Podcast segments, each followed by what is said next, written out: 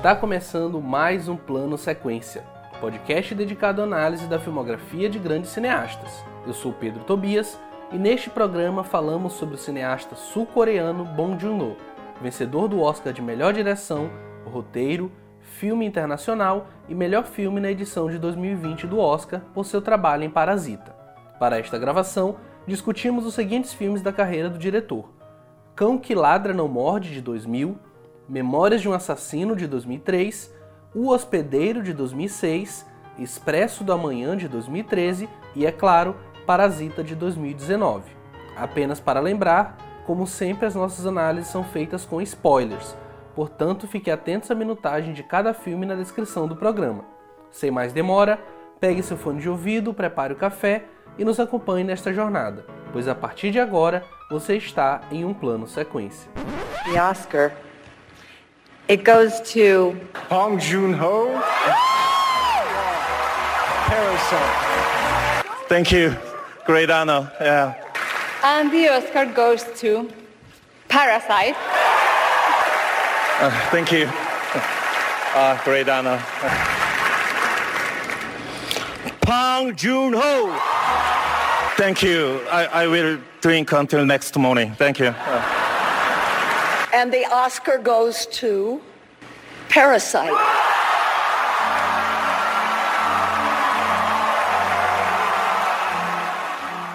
Bong Joon-ho nasceu em Daegu em 1969 e decidiu se tornar um cineasta enquanto estava no ensino médio, talvez influenciado pela sua família artística.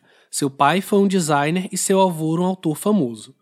Graduou-se no final da década de 80 em sociologia pela Universidade Yonsei, onde era um dos membros do clube de cinema. Na época, ele gostava de Edward Young, Hou Xiaoshen e Shohei Imamura. No começo da década de 90, completou um programa de estudos de dois anos na Academia Sul-Coreana de Filmes. Enquanto estudava, fez vários curtas-metragens em 16mm, sendo que dois deles, Memory in the Frame e Incoherence, foram selecionados para ser exibidos nos festivais internacionais de cinema de Vancouver e Hong Kong. Em 1994, dirigiu um curta-metragem chamado White People. Seu primeiro filme, Cão que Ladra Não Morde, uma comédia de humor negro, teve um lançamento pequeno e limitado. Seu filme seguinte, Memórias de um Assassino, baseado em uma história real do primeiro serial killer da Coreia do Sul, fez sucesso tanto comercial quanto de crítica. Mas foi apenas em 2006 que Bong alcançou um grande reconhecimento pelo seu trabalho com o filme O Hospedeiro, um sucesso não só no país de origem, como também internacionalmente, recebendo elogios da crítica após sua estreia no Festival de Cannes. Em 2013, Bong fez seu primeiro filme em Hollywood, a ficção científica pós-apocalíptica Expresso do Amanhã, baseado na graphic novel francesa Le Transpersonnage, de Jean-Marc Rochet e Jacques Lube. O filme é estrelado por Chris Evans, Tilda Swinton, Ed Harris, Octavia Spencer e John Hurt, e foi um grande sucesso comercial e de crítica. O filme mostra a luta de classes sociais como uma forte crítica contra a desigualdade social e o aquecimento global. Quatro anos depois, em 2017, Bong Joon-ho se uniu à Netflix para realizar Okja. Dessa vez, o diretor usou a amizade entre uma garota e seu porco gigante de estimação para fazer uma crítica à indústria alimentícia e em defesa ao direito dos animais e da natureza. Mas o auge de Bong Joon-ho aconteceu em 2019 com seu filme Parasita. Ganhador da Palma de Ouro em Cannes, Parasita é um dos maiores sucessos de um filme internacional nos Estados Unidos, arrecadando mais de 20 milhões de dólares nas bilheterias nas primeiras semanas, algo raro para um filme internacional e que estreou em apenas poucas salas. O filme é também a maior bilheteria da história do cinema sul-coreano. Mundialmente, Parasita também se tornou fenômeno arrecadando mais de 120 milhões de dólares.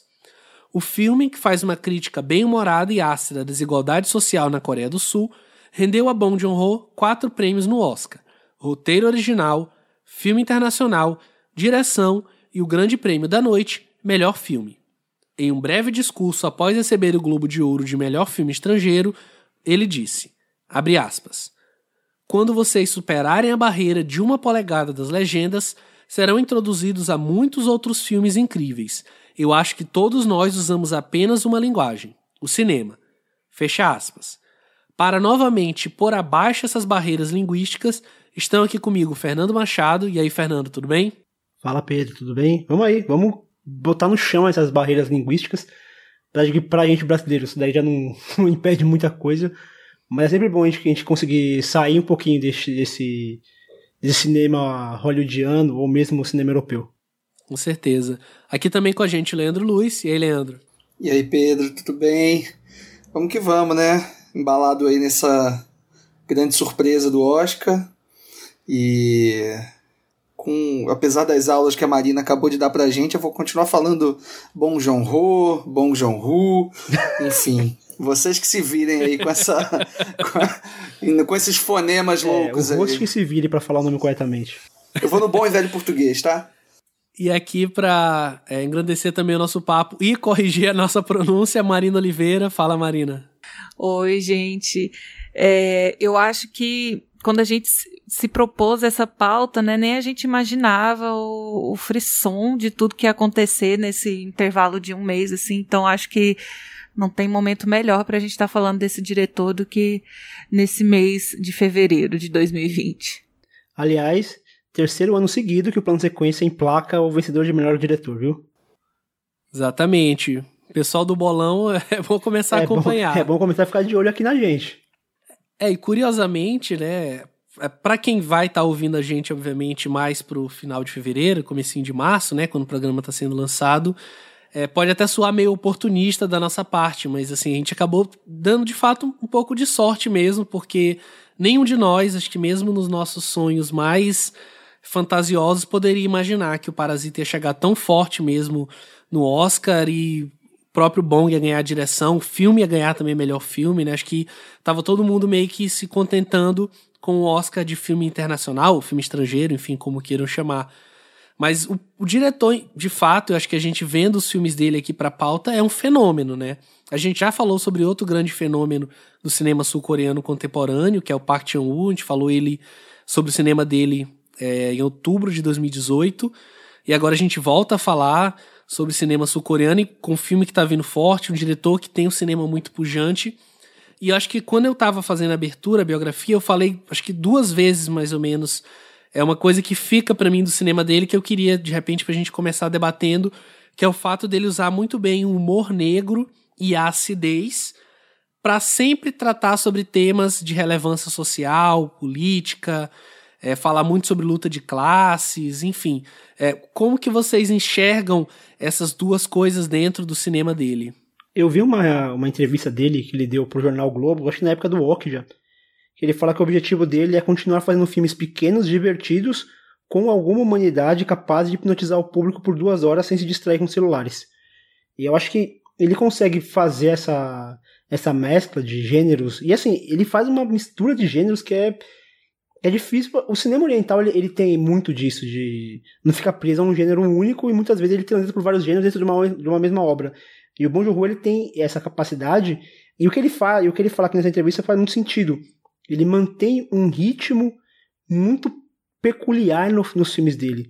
Você consegue sair de um de uma cena muito muito dramática para um, uma cena mais cômica, sem nunca esquecer a parte dramática. Nunca é um alívio cômico que que diminui o drama que aquele personagem está vivendo, aquela personagem está ali vivendo.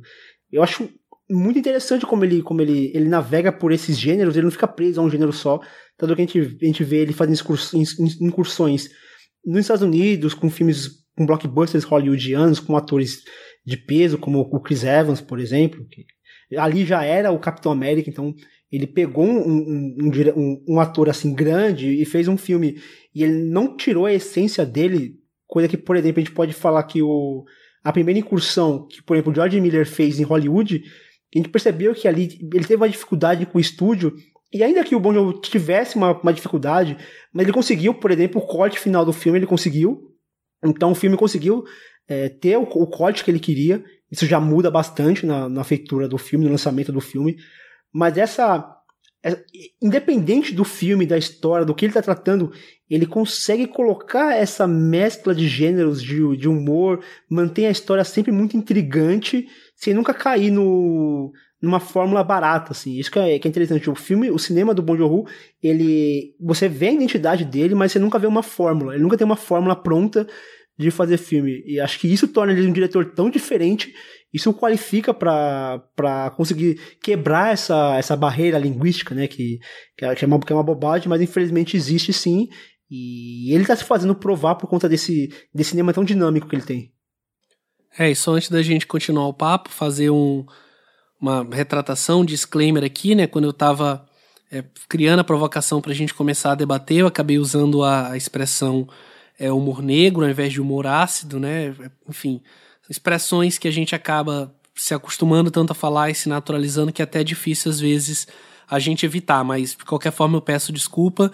E continuando aqui o nosso papo, Marina, o que, que você acha dentro do que eu comentei e do que o Fernando falou sobre como ele consegue conversar por esses gêneros. É, concordando com o Fernando, eu quero tocar numa palavra que ele usou, né, fórmula, que, ele, que o diretor não usa fórmula. Acho que tem é, dois pontos que me chamam muita atenção no trabalho dele. É, primeiro, que ele é um diretor que não é um diretor subversivo. Na, nas questões técnicas, nas, na questão narrativa, na linguagem que ele usa, ele, apesar de usar formas, for, não usar fórmulas, ele, quando tá, tá fazendo um filme que a gente identifica que está inserido em algum gênero, ele segue uma maneira mais tradicional dentro daquele gênero. Então, se é um filme de investigação policial, ele geralmente vai usar uma narrativa é, comum a esse tipo de filme.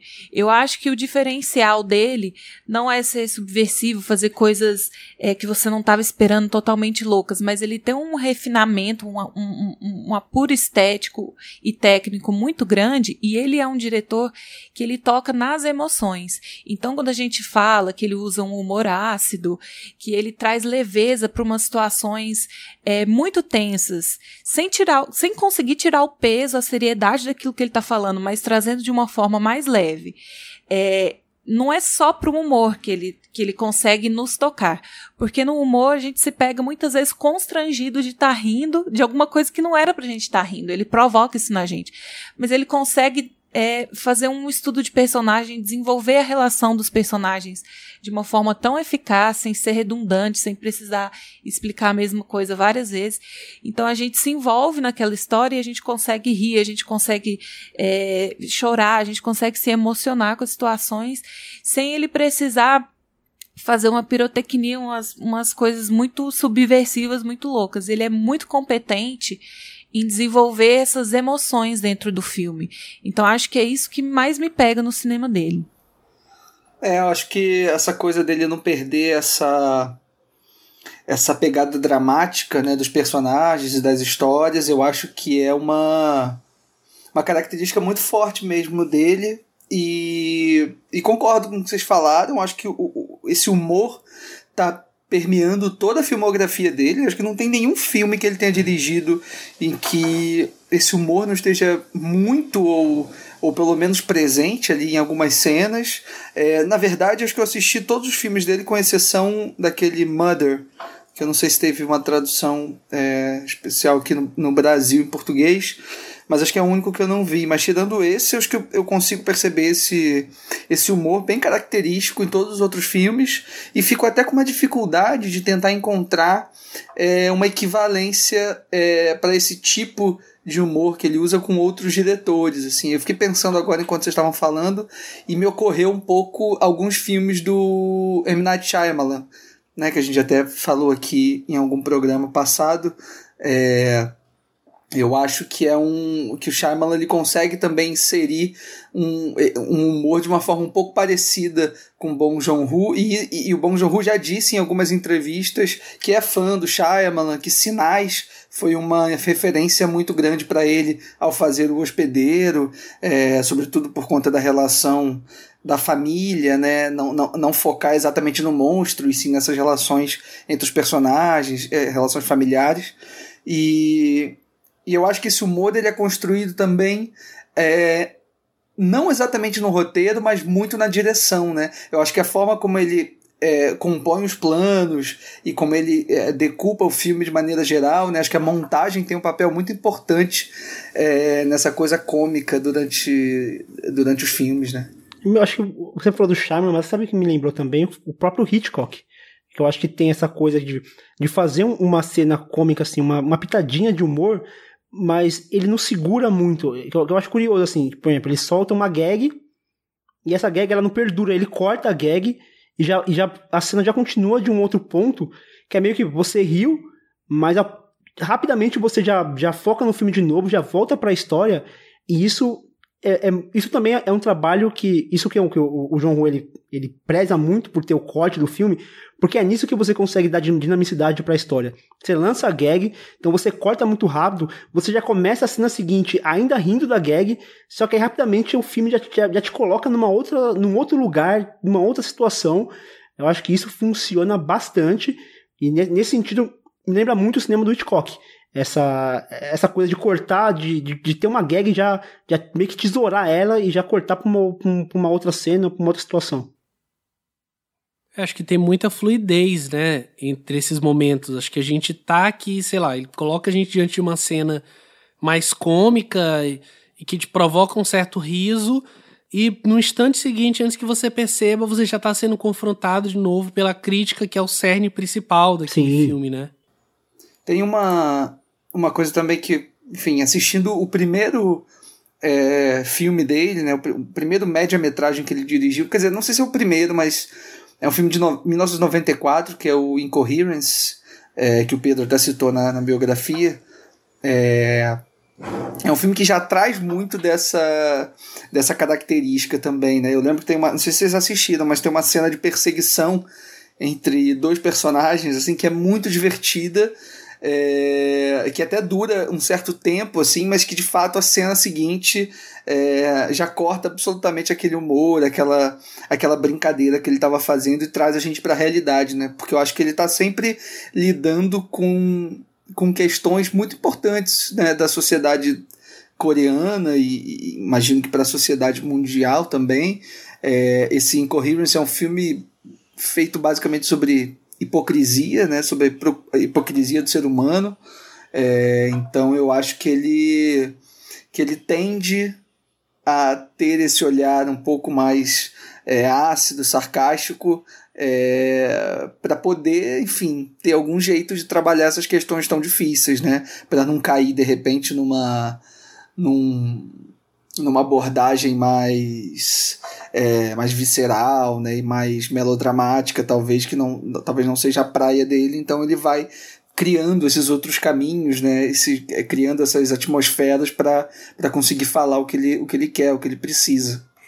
Isso que o Leandro pontuou né de não querer cair numa abordagem mais visceral às vezes até melodramática né é uma é uma crítica assim, que eu ouço até de amigos meus que moram na Coreia, assim, porque quando você fala de cinema asiático, assim, de maneira bem generalista, é, as pessoas já pensam em filmes muito complexos, elas pensam em gore, elas pensam em filme de terror sem explicação, em abordagens muito mais muito mais complexas mesmo, muito mais radicais. E inclusive quando eu estava comentando sobre Parasita com um amigo meu que mora na Coreia, ele estava falando que foi uma das coisas que incomodou ele no filme, assim, de antemão, comentando bem rápido, que é, é são a, é o desfecho, né, as cenas finais ali que rolam uma, umas cenas de violência e tal, porque ele falou que é, para quem mora na Coreia, isso já é muito claro. Assim, os diretores eles tendem a sempre é, dar uma resolução, fechar um terceiro ato com uma cena de gore. É muito comum. Então, quando o, o bom ele foge dessa abordagem, né?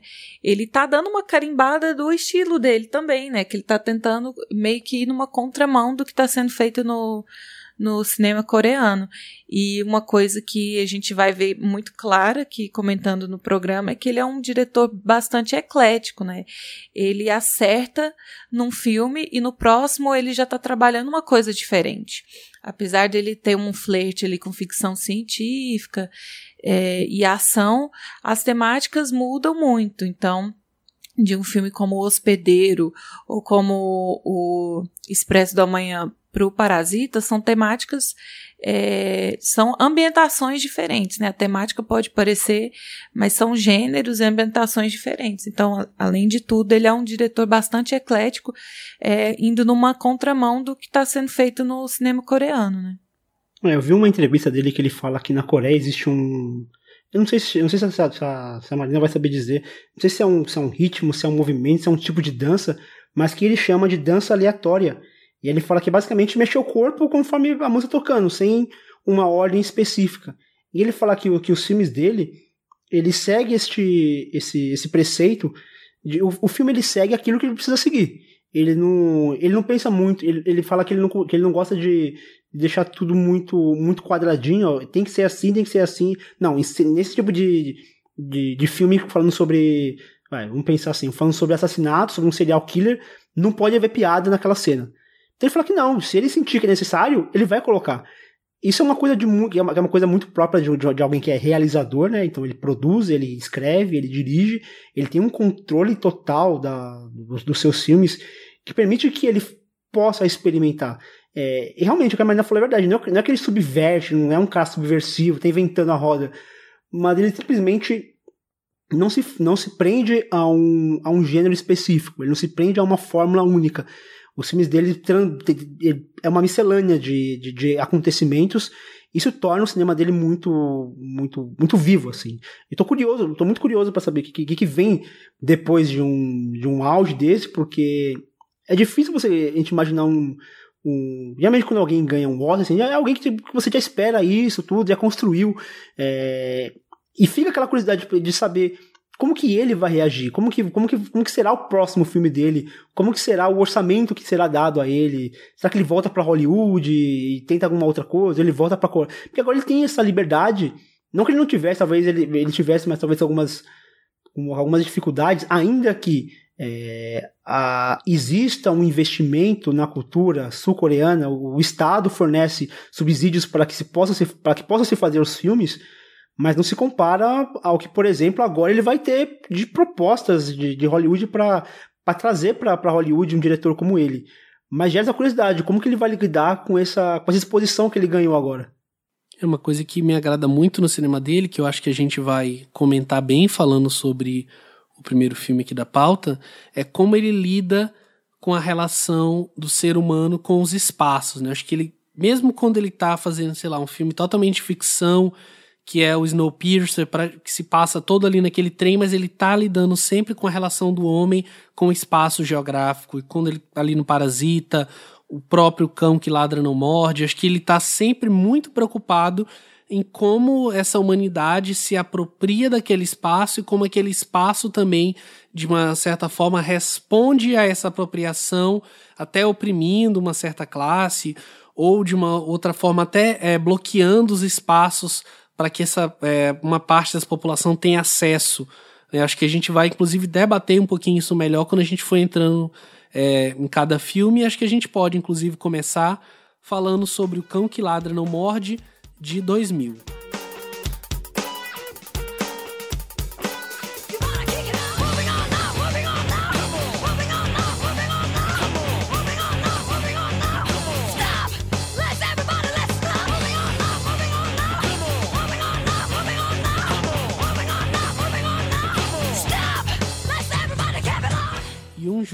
É um professor desempregado que está irritado com o som dos latidos de cães no seu apartamento e decide sequestrá-los. Enquanto isso, uma jovem que trabalha no complexo de apartamentos decide investigar o assunto depois que começa a receber avisos dos inquilinos sobre os cães desaparecidos. E aí, o que vocês têm a me dizer sobre esse filme? Vai lá, Fernando. Esse filme ele começou assim, eu, eu senti uma angústia e uma preocupação assim de de ver uma, alguém que mata um cachorro, cara. É, é, um negócio, é um negócio por si só já assustador. Só assim, teve momentos ali que eu não. Não que, não que, não que você entenda o, o personagem ali envolvido. Mas quando você pensa assim, um cara vai tratar um assassino de cachorro, você imagina essa pessoa um, um completo vilão, uma pessoa que você não quer nem ver pintada de ouro, você quer, quer que a pessoa que, que no final ele sofra o tanto que aqueles cachorros sofreram e, e, alguma coisa do tipo. E o João Ru não, não faz isso. Ele não, não trabalha desse, dessa maneira. ele trabalha as complexidades daquela relação que. Acho que talvez a pessoa que não assiste o filme ache estranho. Acho que não tá passando pano pro cara que matou cachorro ou algo do tipo. Mas não, não nesse sentido. É sentido de que as coisas não são tão simples assim. Não, a relação que, que ele quer contar não é simplesmente de, um, de uma pessoa que mata um cachorro. Existem várias, várias outras observações a serem, a serem feitas, como ah, quando, quando tem alguém que consome a carne desse cachorro morto, existe ali um comentário por trás do que levou aquela pessoa àquela situação de miséria, de fome absoluta, de chegar ao ponto de comer, devido à fome, de comer carne de cachorro. Eu acho que é, é isso que faz o, o filme ficar rico, não o, a superficialidade de alguém que mata um cachorro, mas a complexidade do que levou aquela sociedade, aquele país a chegar nesse ponto de, de terem pessoas em situações de rua é, que não têm o que comer e, e precisam chegar ao ponto de comer carne de cachorro para se alimentar.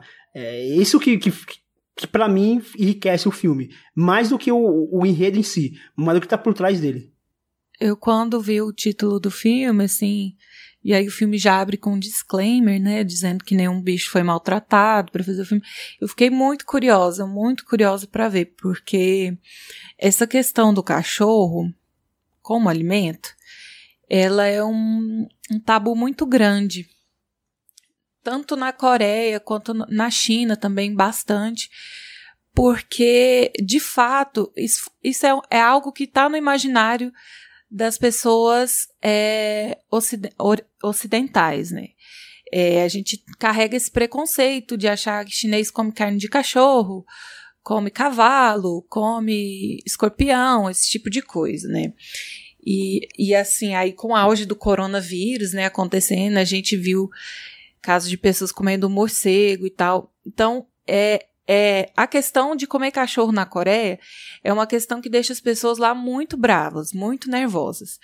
Porque isso é algo que de fato acontecia na Coreia há umas décadas atrás, por questão é, realmente disso que o Fernando falou, assim.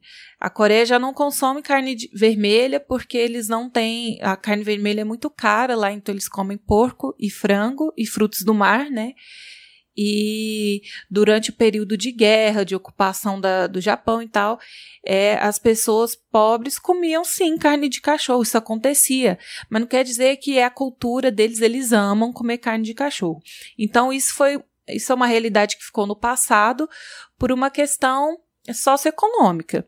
Mas ainda nos dias de hoje tem uma parcela muito pequena da população de pessoas muito idosas que ainda gostam de comer carne de cachorro. Só que lá é crime. Na Coreia existe uma lei que prende pessoas que comem carne de cachorro. Então, já existe até uma lei que proíbe. Então, quando as pessoas vêm falar isso, os coreanos ficam muito bravos, porque além deles não comerem, eles não. Tem, não existe essa necessidade mais disso, eles não gostam. Existe até uma lei que resguarda, né? Então, é, eu fiquei muito curiosa para saber como que o diretor ia retratar isso porque se ele fosse passar pano e dizer que não acontece, ia ser uma, ia ser uma mentira, porque ainda existem umas pessoas mais idosas que ainda gostam de comer carne de cachorro, bem, rara, bem raro isso acontecer, mas tem gente que ainda come. É, e como que a parcela mais jovem da população vê isso e tal.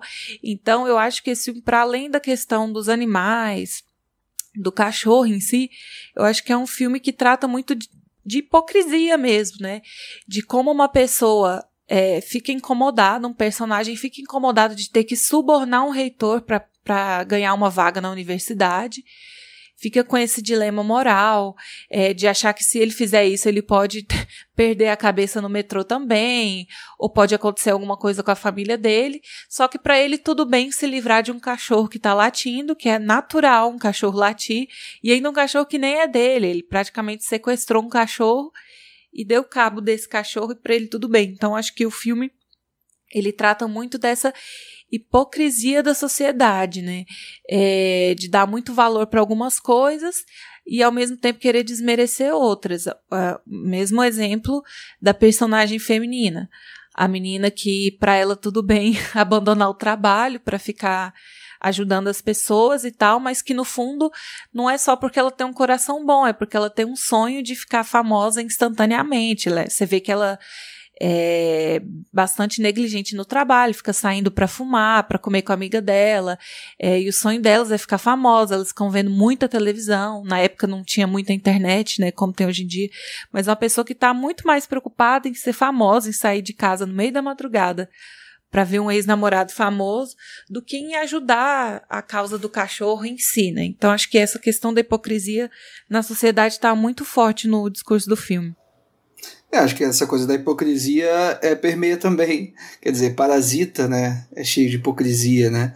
É, eu, é, mas é engraçado assistindo esse filme, é, eu não sei se ele consegue é, dar conta dessa complexidade toda criada é, dentro da cabeça desse protagonista. Assim, eu ainda sinto um filme é, muito disperso é, e não conseguindo é, de fato consolidar uma ideia, uma proposta, tanto em termos estéticos mesmo, quanto na discussão do próprio roteiro, assim. Mas eu, eu gosto muito, você comentou dessa situação da, da, da menina que quer ser famosa com a amiga, eu gosto muito de todas essas cenas com elas. Eu acho que é um filme é, que consegue já, né, o primeiro filme dele, enfim, já trazer personagens é, femininas muito ricas, né, e essas duas eu acho que são, são a, a, a grande a grande coisa, assim, um grande afeto desse filme, é, todos os momentos que elas estão ali, e também é uma discussão de classe, né, já desde então, é, a coisa dela no emprego e como ela não consegue é, se estruturar financeiramente, como aquilo para ela é um problema, e aquelas cenas de ócio né, na, na loja, enfim, fumando um cigarro, comendo um, um macarrão instantâneo ali na, no chão da loja. É, todos esses momentos acho que são muito divertidos, muito ricos, muito. E é incrível muito... como o filme melhora com ela quando elas entram em cena, né? Que até demora um pouquinho é... para elas entrarem. Uns 40 minutinhos, assim, só aquele rapaz e, e, a, e, a, questão do cachorro, e aos 40 mais ou menos que ela entra em cena e o filme se transforma, o filme ganha um, um, um ritmo diferente, até porque não fica focado no personagem só, então já volta aquele, aqueles múltiplos personagens, o filme ganha muito com a, com a inserção delas na trama. Não, concordo. Acho que é, até, até ela, é isso, até esse momento virar, eu tava achando o filme muito chato, na verdade, assim, tava tentando entender para que caminho que ele ia, não conseguia encontrar, mas aí quando eu encontro essas personagens eu me agarro a elas e aí o filme parece funcionar um pouco melhor. Porque me parece que o outro núcleo do filme, que é, que é o cara e a esposa, é, é tem alguma coisa ali que não, não bate para mim, não sei o que vocês acharam, mas óbvio, tem uma caracterização da, da, da personagem da, da esposa dele muito muito escrachada, né? até engraçada também, com muito humor. É, mas que eu não sei se se fica exatamente muito bem compreendido ao longo do filme, sobretudo pensando na resolução, né, que ela é uma que, que ela, eles no final acabam se conciliando de alguma maneira, né, mas a forma como ela trata ele, né, tão mal, é, o tempo inteiro, no filme todo, e, e, e, trata mal de uma maneira muito grotesca até, né, meio absurda, é, como é o conceito do filme mesmo, né, a concepção do próprio filme. Mas, mas não sei se isso se se aglutina bem, é, fica muito disperso para mim. O, o, o filme soa como um filme de, de, de, de, um, de um autor estreante, realmente, assim. É um filme interessante, mas que ainda parece que tem muita coisa ali para ele, ele articular, para ele fazer, para ele pensar. Aí eu já enxergo é, o filme por um outro lado. Eu acho que ele ensaia aqui, e esse ensaio não necessariamente significa que ele ainda precisava é, talvez pensar melhor, refletir antes de fazer o filme, mas acho que ele ensaia muito do que ele vai fazer em seguida, especialmente essa questão do espaço, como eu dizia. Né? Quando você vê, por exemplo, ele diante daquele complexo praticamente ali, né? aquele apartamento enorme e com vários corredores gigantes, e a quantidade de pessoas que tem ali, é, você vê aquele um indivíduo, aquela pessoa que a gente tá acompanhando, que o filme decidiu nos mostrar diante daquilo. Eu acho que isso já causa uma certa sensação de estranheza.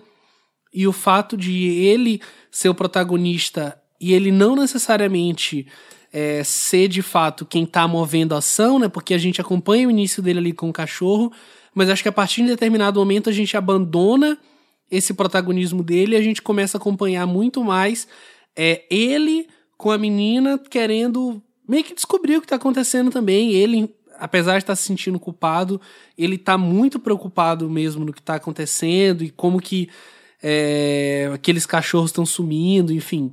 Aquele outro personagem que acaba sendo o vilão do filme também é apresentado. E eu acho que ele trabalha essas relações humanas de uma forma muito pura, muito honesta mesmo. E ali no fim, quando ele revela para a menina, ah, você não me conhece, repara aqui, aí começa a correr e ela começa a meio que perceber o que está acontecendo ali. É a forma do próprio protagonista se assumir naquele universo, né? Ele se assume que ele fala, olha, eu dei dinheiro mesmo pro reitor, eu peguei o cachorro aqui, joguei pra morte, sabe? Depois eu, por uma ironia, acabei perdendo o cachorro da minha esposa, e eu sou essa pessoa, eu faço parte desse universo, e esse cara que mora aqui, ele também faz parte, ele também tem a sua função, e tudo isso faz parte do nosso jogo com o espaço urbano. Né? Porque os dois eles estão inseridos naquele espaço, assim como aquele vigia que também estava atrás, é, pegou o corpo ali do cachorro para comer também assim como aquela menina, assim como a esposa dele, acho que todos ali são peças de um tabuleiro maior que a gente nunca vê, porque a gente está sempre restrito por aquela paisagem, assim, a gente tem vislumbres do mundo lá fora, mas muito naquele universo, e dentro daquele universo ele escolheu a gente ver aqueles personagens. Eu sempre fico me perguntando por quê e qual seria de fato o ponto que ele está deixando ali por trás, talvez de uma leitura que a gente não consegue fazer. Só para comentar que eu gosto muito dessa cena que você também comentou, Pedro, deles correndo e ele assumindo a culpa. Eu acho muito bonito. Acho, inclusive, acho que é a melhor cena do filme. É, mas eu. Mas, enfim, o filme ele tem ainda uma coda, né? Uma, uma espécie de epílogo depois disso.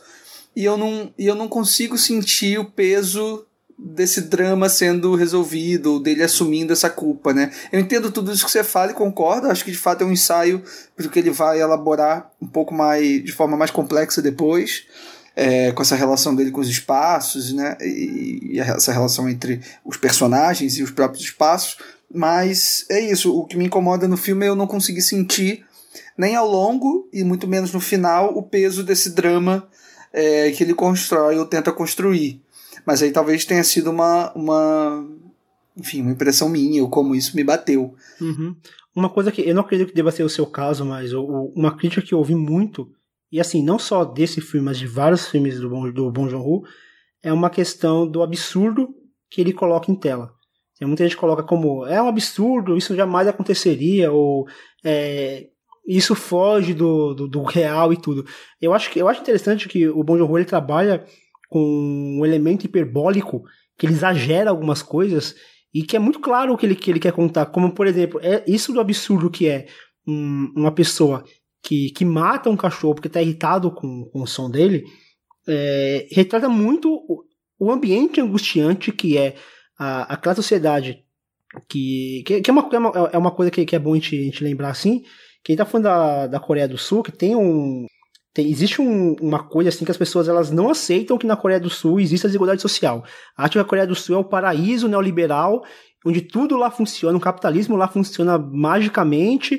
E assim, a gente precisa contextualizar que, é, apesar do, do índice de desenvolvimento humano no, na Coreia do Sul ser alto, tem um índice chamado Gini, que é um, que é um índice que, que, que mede a desigualdade social, e é super baixo na Coreia do Sul, isso, isso é um fato. Isso, a, a desigualdade social na Coreia do Sul é baixo, porém ela existe e ela está aumentando.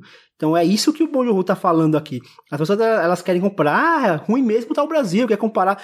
Esquecem, a questão não é, não é, comparar, é retratar a realidade daquele país. Daquele país existe realidade, é, essa realidade. A gente vê ali aquela, aquela mãe com a criança pedindo, pedindo é, esmola assim, no, no trem, algo que aqui em São Paulo mesmo é super recorrente. Não, não tem um dia que você não vai ver aquilo. É, o fato de ser recorrente não quer dizer que não é chocante. Então a gente vê, ele, ele cria esses absurdos da pessoa necessitar comer carne humana, a pessoa está no desespero, a pessoa é, um, é um, um, professor, sabe, qualificado, gabaritado, não consegue emprego. É, então é, é, uma, é uma economia que, que vem sofrendo esses baques, então existem profissionais que, que são qualificados e não estão conseguindo lugar no mercado de trabalho. As, as, muitas indústrias tiveram grandes dificuldades indústrias grandes como Hyundai, por exemplo, que é uma, uma mega empresa sofreu alguma, com, com algumas dificuldades, tiveram demissões, muitas vezes de, pessoa, de pessoas qualificadas que não estão conseguindo se reinserir no mercado. Então, esse absurdo, essa hipérbole que ele cria, é exatamente para chamar atenção, não é para trazer uma realidade. Até que o Bom de ele não quer trabalhar com realidade, ele quer trabalhar com a, com a fantasia para retratar uma realidade, para chamar atenção para um ponto específico. No caso aqui, uma questão de, de, de, emprego mesmo, uma questão, uma questão mercadológica, de que aqueles profissionais não tinham não tinha emprego. Mas, nossa, mas eu, eu acho a abordagem dele tão realista. Não, é realista, assim, ele, ele extrapola, né? Ele, ele cria situações que são muito absurdas, assim. Que numa situação, numa situação natural, uma pessoa naturalmente não agiria daquele jeito, entendeu? É, concordo. Tanto que a relação dele com a esposa é bem isso, assim. É, e, e, e, assim, só falando dessa questão do absurdo, eu acho que é um absurdo quando a gente vê em tela, mas se a gente for parar pra pensar, não sei se vocês é, viram ou leram, mas essa semana teve uma notícia, acho que aqui do Rio de Janeiro mesmo, é, de um policial que atirou no cachorro porque ele latiu para ele. Sim, eu vi isso daí. Então, enfim, quer dizer, é, esse tipo de violência tá no nosso cotidiano o tempo todo, né? Esse sim, tipo de absurdo. Sim, sim verdade. Enfim, é, então acho que é uma, é uma forma que o Bong Joon-ho encontrou de é, comentar esse tipo de situação e comentar essa, essa o quão absurdo é a vida, né? E como que ele consegue colocar isso em tela. Uhum.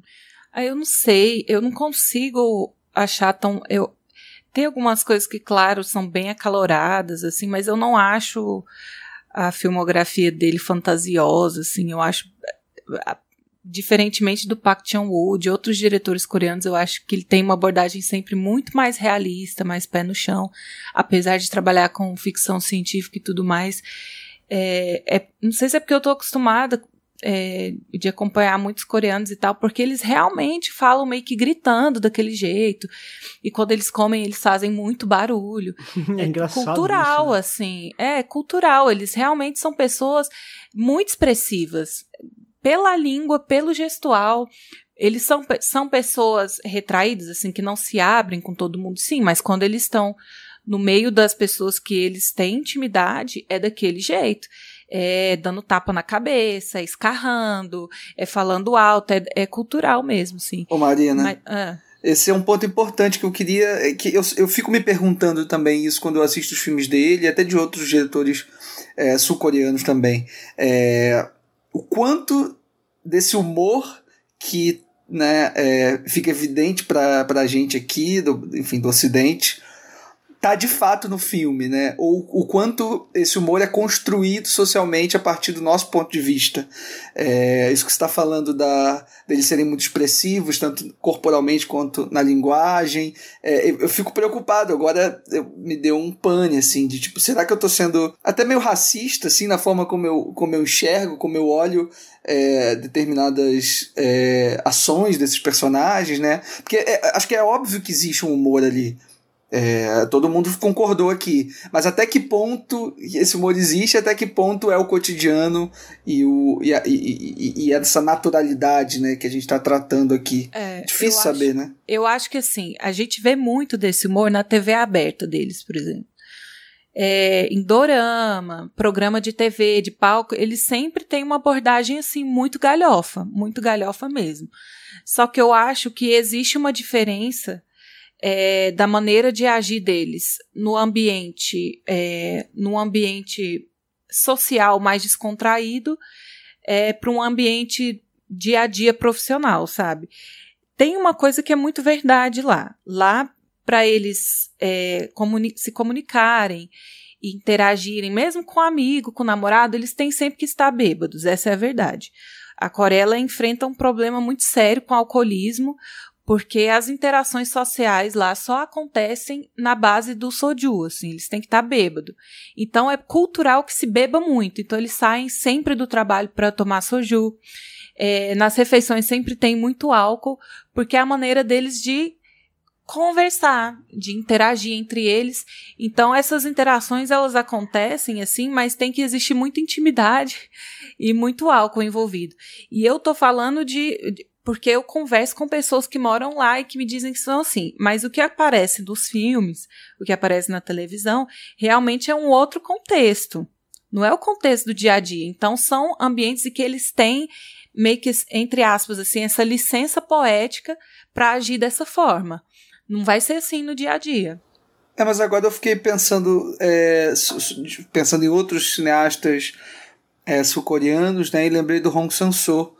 E, e, e, e, não, e eu enxergo essa expressividade é, nos atores e nos personagens do Hong Sang-soo, mas não enxergo essa modulação de atuação é, que tem aqui nos filmes do Bong Joon-ho. É, eu ia falar exatamente isso. Observando outros, é, observando outros cineastas, você encontra essa da, da mesma forma. Eu, eu, não acho, eu não acho que seja uma questão. Sim, há, há um estranhamento, porque a gente tem, vai, de 10 filmes que a gente assiste, não tem um que seja sul-coreano, ou oriental do, do, tipo, mas a gente já, já vem vendo bastante desses filmes. Acho que nesse caso, não, não, eu não acredito que seja uma questão de de a gente não tá entendendo o filme como ele é, é ou vendo o humor onde não é. Eu acho que é nesse, nesse caso é muito proposital do diretor causar esse humor, mas ainda que seja uma reflexão válida assim, a gente entender o é uma questão cultural até de atuação. Muito se fala que Parasita não não foi indicado a,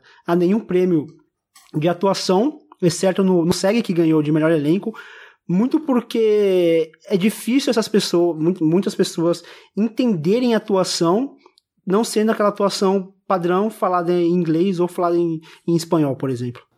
Não, com certeza. Acho que a gente. Eu acho que a gente podia deixar o Pedro puxar o, o de um de um assassino, porque eu acho que. De um assassino ou de um assassinato? Sempre esqueço. Porque eu acho que a gente pode falar até um pouco mais dessa, dessa atuação ali, porque eu acho que ali é um personagem muito afetado também, assim. Então, de repente, a gente pode continuar essa discussão a partir desse filme, né? É, até pra gente não, não se estender demais aqui, né? Não ficar muito preso no único filme, a gente pode partir pro filme seguinte, que ele vai fazer ali em 2003, Memórias de um Assassino.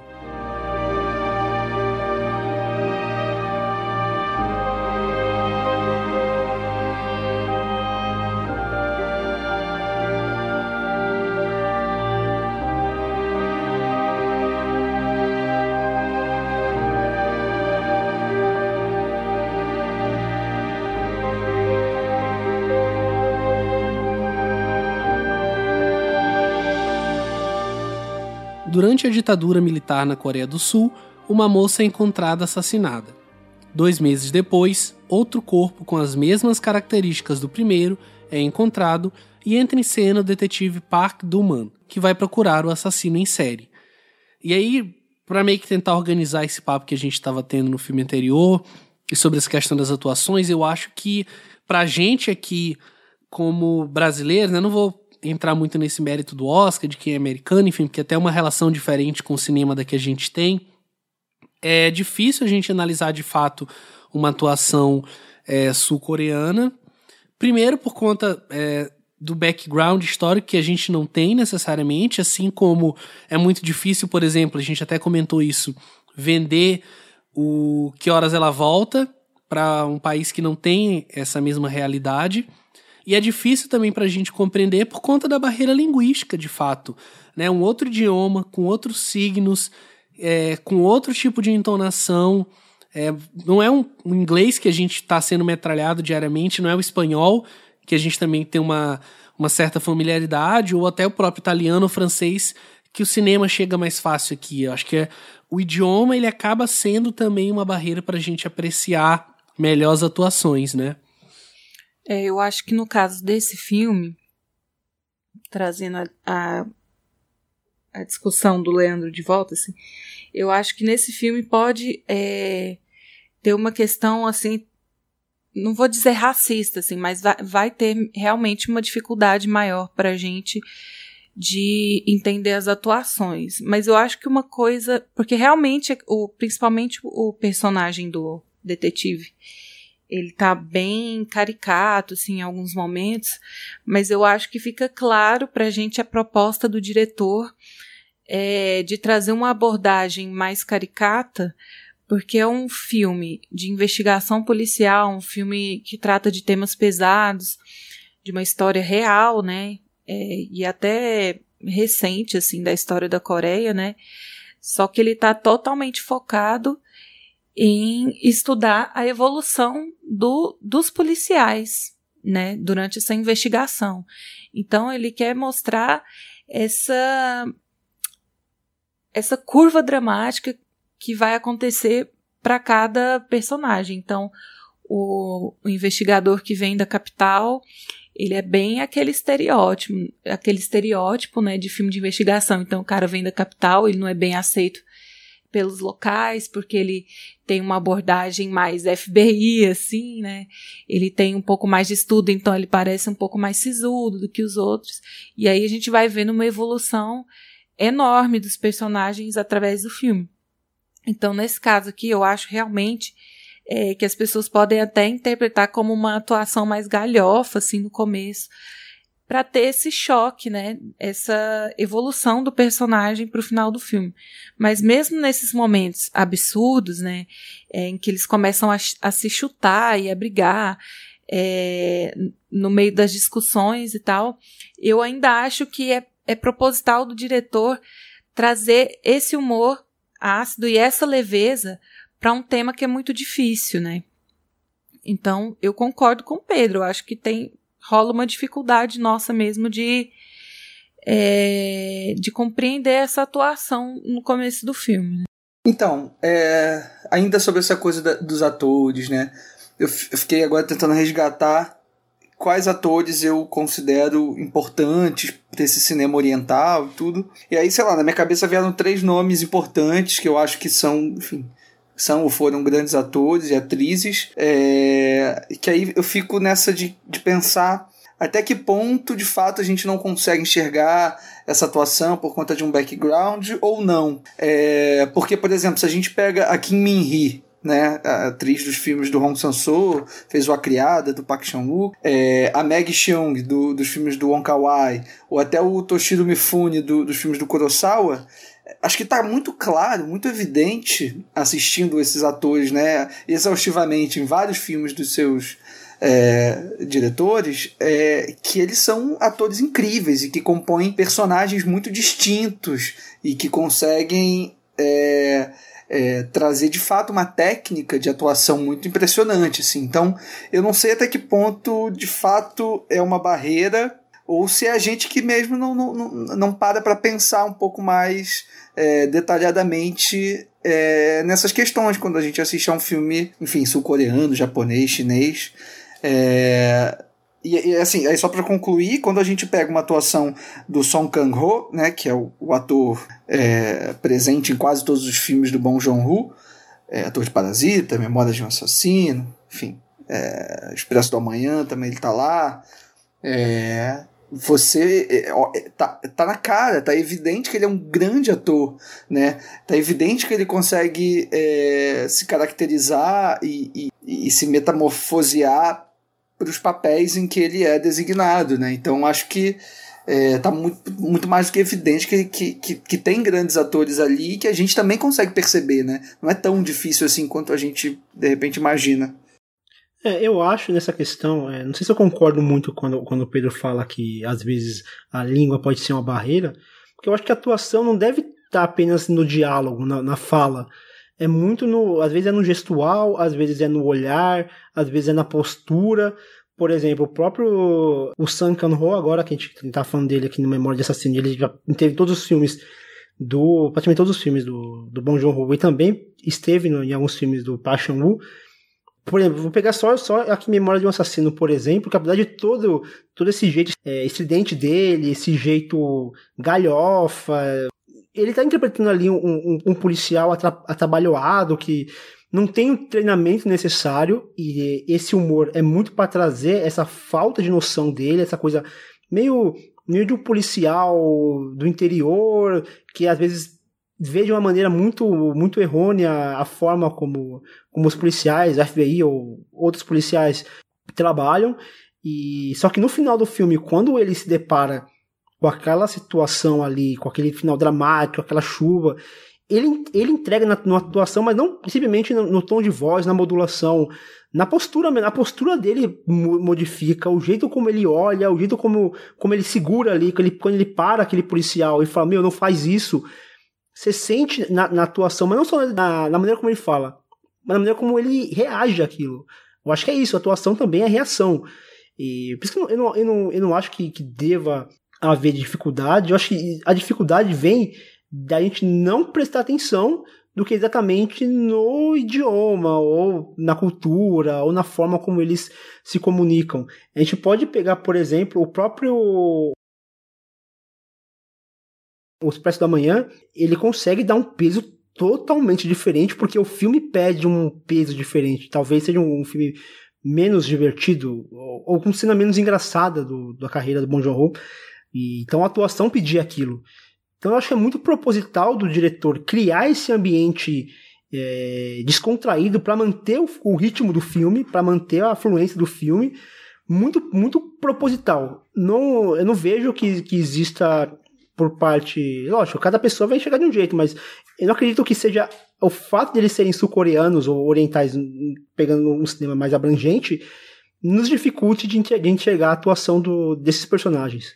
Eu, eu, concordo em partes, mas é, eu continuo achando que para a gente chegar no, no, ponto de de fato avaliar, a gente precisa também. Claro que o ator ele é o seu corpo, ele é como ele trabalha o seu movimento corporal, o seu tempo, a sua forma de andar, de enxergar, de piscar, mas ele é também a voz, né? Acho que não tem como é, fugir também disso. E eu, inclusive, vendo os filmes é, para pauta, eu fiquei muito me perguntando isso, né? Pensando nessa questão do Oscar, ah, por que nenhum ator foi indicado? É, e, e fiquei me perguntando diversas vezes. Eu não consigo perceber as entonações, eu não sei se um ator em determinado momento está de fato gritando estrionicamente ou se ele tá entregando ali uma grande atuação, porque eu tô confiando plenamente nas legendas. E é só o que me, me resta. Que não, não é um idioma fácil também da gente aprender, não é um idioma que seja de fato é, acessível pra gente, como é, como eu falei, o inglês, o espanhol, enfim. Mas não é confiar só na legenda. Acho que eu, o que o Fernando falou, eu super concordo, assim. Acho que tem toda uma gama de de características que compõem, assim. É óbvio, certamente a gente vai perder alguma coisa, né? É, não sabendo a língua. É, mas eu acho que o cinema ele, ele traz muito mais possibilidades do que a literatura, por exemplo, nesse sentido, né? Na literatura eu acho que você perde muito mais se você não tiver, se você não souber a língua e não estiver lendo é, determinado livro na sua língua original. Agora, assistindo um filme, acho que tem tantas outras coisas compondo esse cenário, é, essa atuação, no caso, que eu acho que o que, o que se perde não pode não ser tanto, entendeu? Então talvez a gente que tenha que treinar um pouco esse nosso olhar, né? essa nossa forma de perceber determinadas, determinadas coisas e tal. Mas enfim. É, porque aí já entrando no filme, né, eu enxerguei ele por outro lado do que vocês comentaram, assim, eu, eu acho um filme super denso mesmo, e eu enxergo até nessa, nesse humor que da parte do personagem voluntário, né, do detetive Park, é, eu enxergo uma forma de tentar dar uma aliviada, porque para mim é um filme super sufocante, assim, a primeira vez que eu vi, é alguns anos atrás, uns três, quatro anos atrás, é, eu tive uma impressão dele, gostei bastante, mas ele não me pegou tanto, e revendo agora para gravar, eu senti nele tudo que muita gente comenta que sente, né, que é um filme inclusive posterior com o Zodíaco, por exemplo, essa questão da, da investigação e desse assassino como aí é um disclaimer porque eu vou acabar de falar em seguida. O ideal do investigador, né, não um ideal no sentido de é, estar perseguindo quem ele é, mas estar perseguindo aquela figura e aquilo faz parte da vida dele, da vida de, daqueles três investigadores, né? O Park, o Seu e o Show. Mesmo o Show sendo essa figura mais, mais, mais glutão, mais, enfim, mais bufão, né? Eu acho que os três eles estão muito envolvidos ali naquela busca. E eu acho que enquanto a gente acompanha isso, que para mim, como eu disse, é super sufocante, super tenso, a gente está também passando por todo um período da Coreia do Sul, como quando é um inspetor-chefe lá liga pedindo duas tropas, e eles falam: não podemos porque a gente está reprimindo é, uma passeata, enfim, uma manifestação em outro local. É, e como a própria força policial está sendo confrontada ali pelo diretor, né, eles não têm as ferramentas, tem que mandar para os Estados Unidos, e o próprio método deles de, de investigação é extremamente arcaico e viciado E o próprio detetive que vem de Seul, que é o estudado, que é o cara que tem curso com FBI, etc., ele acaba se moldando também aquele sistema ali no final, que eu acho que é a figura para mim mais emblemática do filme. É isso tudo é muito muito agoniante. Para mim esses momentos assim de humor, sei lá, o detetive Park dando um agulhão ali no, no seu a primeira vez que eles se encontram, porque achou que ele era um bandido, enfim, isso tudo ajuda a dar uma, uma aliviada em todo o clima de tensão que o filme acaba passando mesmo. Nossa, mas eu acho também muito, muito angustiante também, Pedro. Tô contigo. É um, é um filme. É... E, e, gostei muito da comparação com o Zodíaco. Acho que do Fincher, né? Acho que tem, tem muitas semelhanças mesmo. É... Essa coisa da perseguição ser mais importante do que a resolução do caso, né? E acho que aquele final no túnel fica muito evidente isso, né? É, aquela frustração de todo mundo e, e, essa incapacidade de, de seguir adiante, né? Você fica remoendo aquele caso por anos e anos a fio. Acho que é um filme, é, assim como diz o título, né? Um filme de memórias e um filme também é, meio que de fantasmas, né? O, fantasma dessas memórias é, é, fica ali ocupando o filme todo, o fantasma dessa ditadura, né, o fantasma dessa repressão, é, que fica muito no subtexto mesmo da trama, nunca tá tão escancarado assim, é, mas eu acho que o filme é, faz referência a esse tipo de coisa a todo momento, assim, né? Não só pelo, pelo roteiro, mas pela própria direção, pela montagem, a forma como ele oprime os personagens. É, é um filme muito poderoso mesmo, eu gosto muito. É, acho que tem uma, uma fotografia também que é absurda, é, que, que ajuda muito nessa composição desses ambientes super escuros, claustrofóbicos. E, e, e, gosto da mudança também, quando você tem uma mudança temporal, né, quando você vai pro, é, para o final do filme ali. É, ele tem um plano com uma fotografia um pouco mais ensolarada que eu acho muito lindo é, e muito forte, né? E essa coisa que a Marina estava comentando no começo do papo também sobre o filme, dessa construção desses personagens, né? Ele é um filme que precisa de um tempo é, para que a gente conheça esses personagens, conheça essas, essas histórias e vá mudando com elas junto, né? É um filme muito, muito muito minucioso nessa construção dos personagens mesmo. Assim. Acho que é uma grande, uma grande obra do, do, do Bong Joon-ho. Já come, quer dizer, é o segundo filme dele, né? Então, ele é um diretor muito consistente, né? Desde então já consegue entregar uma obra tão, tão grande como essa, né? Enfim. Pois é, para mim ele, de, ele dá uns saltos assim estratosféricos, sabe, de um filme para o outro, assim, como foi grande a evolução. Para mim esse filme é uma obra-prima jovem, assim. Ela é, é, é, um filme muito, muito lindo esteticamente. Vocês é, falaram da, vocês falaram da fotografia, assim. Como tudo no filme, ele acompanha essa evolução dos personagens, né? Então o filme ele começa com uma cena naquele campo, né? E a gente percebe a fotografia bem saturada, bem quente, assim. E conforme o personagem vai se envolvendo com o crime. A história vai ficando mais densa, mais tensa. Você, junto com aquele personagem, você vai entendendo a, o peso e a gravidade dos acontecimentos. A paleta vai desaturando, vai ficando tudo cinza, muita chuva, muita tristeza, até culminar naquela cena é, na linha do trem, né? Que é uma cena totalmente cinza, assim, e a trilha sonora muito intensa, comentando a cena tocando, né? E aí quando volta anos depois, ele já bem velho, que ele volta para a cena do crime, a gente já vê essa paleta bem saturada depois. É, então assim, tanto a fotografia quanto a trilha sonora, ele, elas acompanham, né, essa angústia dos personagens. E eu acho que o design de produção também, ele é bem realista, né? Ele tem não tem glamour assim, você mostra o, o cotidiano dos policiais num contexto de ditadura militar, num país que está começando um processo de democratização, então é tudo muito precário, eles ficam nos porões, assim, nos lugares todos de concreto, coisa mais estranha.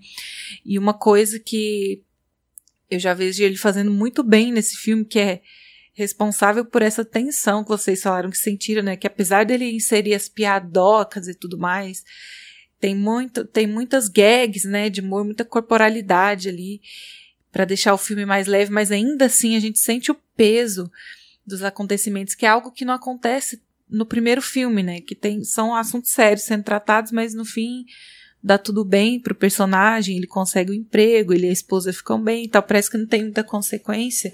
E aqui já tem, né? A gente sente no olhar aquela cena, a cena final do filme para mim é uma das melhores que eu já vi, né? Ele quebrando a quarta parede, assim, olhando pro telespectador e meio que. Nossa, essa cena é linda. É, Porra, eu choro que... muito vendo, cara. É, é parece muito foda. que ele confirma para é. você, assim, você tá sentindo a, a mesma agonia que eu esse cara existe, mas a gente nunca vai pegar, né? Então, assim, é uma cena lindíssima, aquela cena final, e é muito, eu, eu atribuo muito, assim, a, a habilidade que o diretor tem de ambientação, assim, então ele consegue construir as, as, as cenas de uma forma gradual e ele consegue construir essa tensão muito sólida, assim, muito palpável. Então, mesmo no primeiro filme dele, é, dos cachorros, que eu concordo com o, o Leandro, que eu acho que a, as questões, os, os temas que ele tenta debater, ele não consegue dar um ponto final, assim, do que é a opinião dele, do que ele tá querendo falar com aquele personagem que mata cachorro, mas ao mesmo tempo tá pensando na mulher grávida. Mas aquela cena que eles que é o zelador no porão contando de uma lenda do prédio e ele tá e outro personagem tá dentro do armário e ele e aí a, a luz começa a trepidar até que ela desliga, ele continua contando a história é, com a luz da lanterna. Aquilo cria uma tensão, assim, então poder aquela cena que eu acho que o, o, diretor ele consegue fazer muito bem nesse filme também. Ele, então, tem uma cena de masturba masturbação nesse filme que ela começa meio cômica, assim, eles escondidos atrás da moita, e a cena vai crescendo até culminar numa cena de perseguição, assim, na prisão do cara no final. Então tem tem vários ápices, né, a cena. Então ele consegue construir, ambientar o clima muito bem, seja tanto para suspense, para tensão, ou para ação, ou para comédia. Ele consegue construir muito bem as cenas dele. É, e só comentando também dessa cena final, tem um plano que eu acho maravilhoso, que é ele é, abaixando ali, né, o local onde foi encontrado o corpo, e aí a, a câmera tá ali meio que num plano subjetivo, e aí rola um, um dolly zoom ali, assim, espetacular, assim, que é isso, é o que a gente está sentindo, é o que é, o detetive Park está sentindo, e é essa angústia, e é, é o viver aquilo tudo, e aí como vocês comentaram bem, né, quando ele olha para a câmera a gente sente tudo desabar, né? Uhum. É, só para fechar uma curiosidade, assim, o caso desse serial killer, ele foi, ele foi encontrado na verdade, ele no ano passado é, o esse serial killer ele estava preso já, ele está preso em prisão perpétua por ter violentado e matado a cunhada. E ele foi pego em flagrante e está respondendo por esse crime. E há uns anos atrás ele confessou é, que matou essas nove mulheres entre a década de 80 e 90 ali, e que ele assassinou mais algumas e tentou assassinato de mais 30. É, ninguém sabe por que, que ele deu essa virada de chave e decidiu confessar esses crimes, mas no momento em que ele confessou, eles conseguiram a amostra do sêmen e realmente o DNA dele bateu com o DNA de cinco das vítimas que ele disse ter matado no período que, que esse filme retrata. O cara ainda tá vivo, ele tá cumprindo prisão perpétua lá na, lá na Coreia, e ele estava recorrendo a uma liberdade condicional, mas depois que ele mesmo confessou esses crimes, ele perdeu qualquer qualquer oportunidade de, de cumprir o, o resto da sentença em liberdade condicional. Acho que agora a gente pode partir para o filme seguinte da pauta, que ele vai fazer ali em 2006, O Hospedeiro.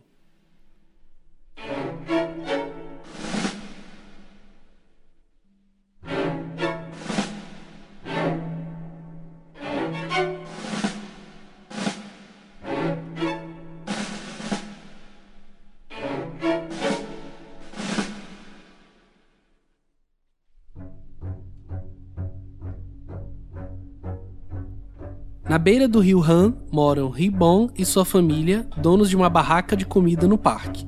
Seu filho mais velho, Kandu, tem 40 anos, mas é um tanto quanto imaturo. A filha do meio é arqueira do time olímpico coreano e o filho mais novo está desempregado. Todos cuidam da menina Hyun-soo, filha de Kandu, cuja mãe saiu de casa há muito tempo. O monstro surge no rio, causando terror nas margens e levando com ele a neta de Ribong. Com isso, os membros da família precisam enfrentar a ameaça. E aí aqui, assim, não de uma forma positiva, mas acaba que a gente está gravando isso aqui na época do surto, né, do coronavírus é, na China e em outros países do mundo, inclusive é, suspeitas aqui no Brasil também. É, chega a ser meio é, oportuno, né? Acaba que alguns temas meio que se repetem mesmo. É, muito louco esse, esse filme assim, de início ele me causou um estranhamento pela forma como aquele bichão ele é. Ele é feito, assim, é um CGI estranho, que me tirou bastante, assim, durante um tempo, mas depois eu percebi que o filme ele não é sobre isso, né? O filme não é sobre um monstro. Existe uma mensagem ali que, que ele quer passar, um, uma questão ambiental, ou uma questão até governamental, e como que o, o, o Estado lida com uma ameaça como essa e acaba se refletindo em como a gente pega aqui no, no Brasil, como que a gente li, lida com, com esse tipo de ameaça e com desinformação e até com, com, informação falsa mesmo. E aí eu comecei a entender que, na verdade, tudo faz se aquele, se aquele bichão ali era crível, bem feito ou não. Porque o filme não era sobre isso. Aquilo ali não era. É, visualmente, é, não, não fazia diferença se ele era bem feito ou não. E aí o filme começou a, a me ganhar, eu comecei a entender. O... E às vezes até eu, foi até bom o, o, o animal ser daquele estranho, que é meio que para reforçar de que aquele bicho ali ele é, ele é totalmente não natural. É, ele quer retratar essa, essa criação bizarra humana que tenta curar um problema criado por ele mesmo. Então, o ser humano ele tenta criar, ele tenta curar algo que ele mesmo criou dessa forma eu acho que até cria uma, uma relação interessante visualmente nesse sentido, o fato desse CGI que, que é esquisito mesmo, muito estranho no, no filme. E, e para mim funciona muito bem. É, e nesse sentido o CGI cumpre um papel muito importante nisso, né? É, de não tratar esse monstro como uma coisa natural. E eu gosto muito disso. É, o Hospedeiro eu acho fantástico. É, é, o meu filme favorito dele. Eu acho. Eu me divirto muito sempre, fico tenso. É, o filme é aquela coisa da. É um filme quase. Quer dizer, é um filme quase hollywoodiano na sua essência, né? De você é, tá lidando com uma tradição enorme ali de filmes de monstro, enfim, sei lá. Tubarão, do Spielberg, certamente é uma referência imensa para esse filme. É, e tem uma coisa também dessa, disso que vocês falaram da, da ficção, quer dizer, uma ficção de 2006 é, ocupar o presente, né, de 2020. É, tem mais uma outra coisa também engraçada que eu reparei que assistindo aquele documentário produzido pela, pelos Obama, é, que, com, que ganhou o Oscar agora, né, o Indústria Americana, é, tem um diálogo é, dos, de, de, alguns funcionários americanos ali da fábrica é, falando em relação aos chineses, é, reclamando que eles jogam conteúdo tóxico pelo ralo isso os americanos reclamando dos chineses. É... E como isso é um desastre ambiental, que ninguém olha, enfim, é uma, é uma fábrica imensa. É, imagina os prejuízos que não estão que não estão acontecendo ali naquele exato momento e, e, é muito louco como o, o Bong Joon-ho faz esse comentário na primeira logo na primeira cena do hospedeiro, né? Mas aí ele inverte os papéis, e é óbvio que a crítica dele ao sistema é, americano é muito, é, é muito pungente, e acho que óbvio isso vai reverberar muito ainda mais no, no Parasita e nos discursos também que ele, que ele fez ao longo das premiações, que é o fato do, do, do, do americano fazer merda, né? No mundo, enfim, é, do próprio sistema capitalista fazer merda. Então, é, acho muito louco essas associações com, com a ficção e a realidade de hoje, né? É porque nesse caso não, não é nem ficção, né? É baseado num fato real. Realmente é, teve um, um cientista americano que ordenou o despejo de litros da, daquela. Inclusive, eles usaram até o mesmo nome da substância tóxica, que ele mandou jogar no rio Han mesmo. Isso de fato aconteceu. Só que não, não gerou nenhuma mutação de. de que a gente peixe, saiba, né? né? Até agora saiba. nenhum monstro apareceu. Ainda dá tempo. é, ainda dá tempo de aparecer, sim. Mas a questão do CGI é interessante, porque a gente tá. O Pedro estava falando, ah, o que será que ele vai fazer agora?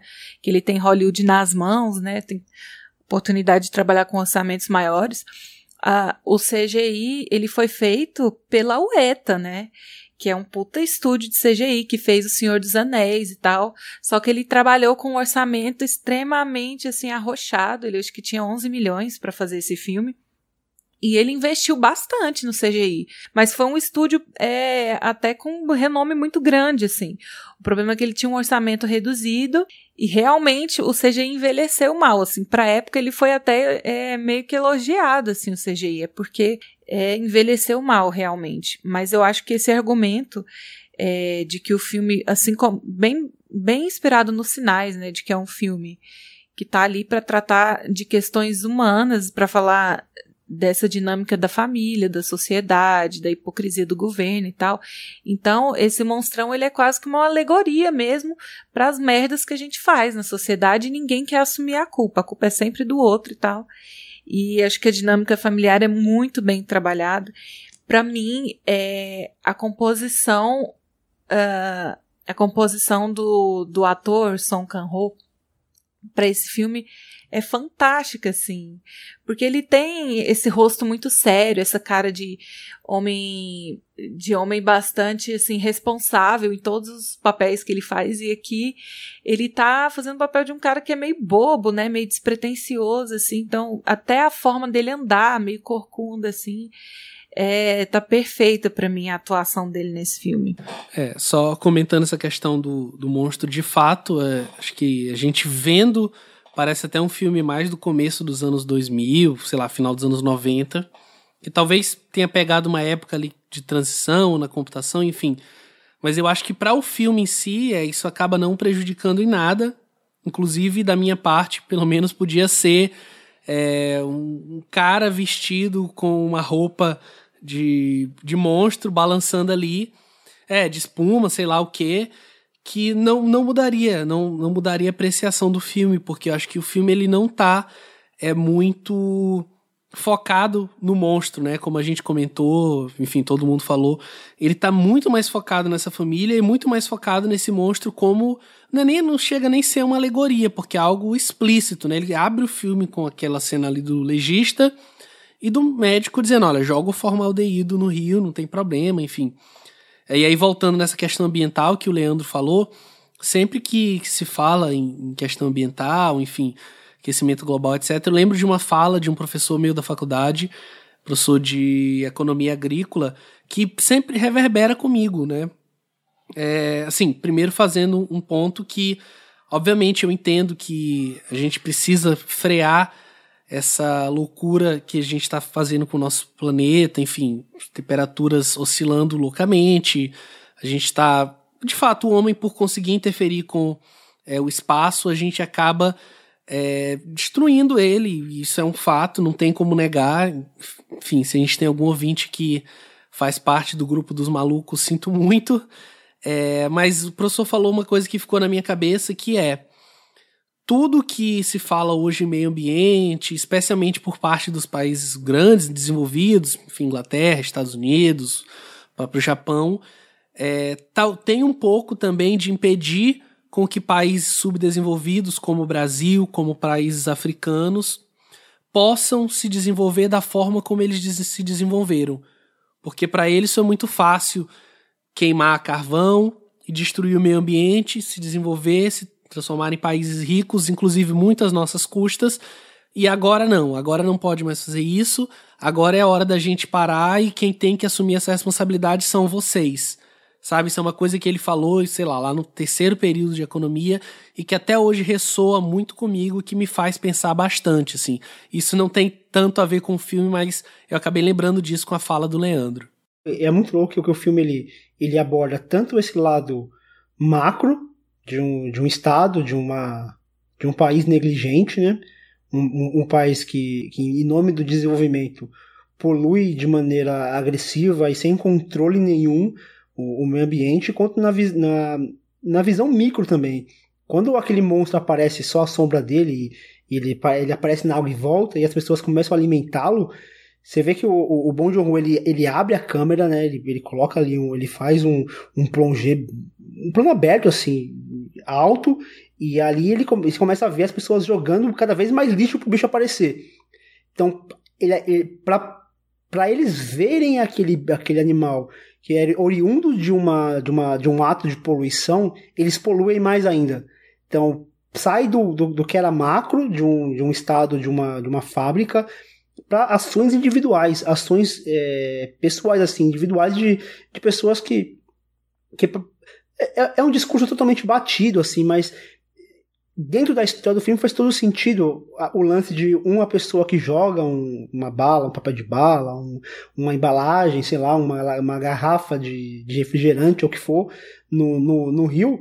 E ali ele mostra que na verdade nunca é uma pessoa só, né? São, sempre são várias pessoas que agem daquela maneira. E todos eles vão jogando assim e vão esperando sem. Parece que eles não, não se tocam do, do, do que eles estão fazendo. E eu acho esse comentário muito pertinente.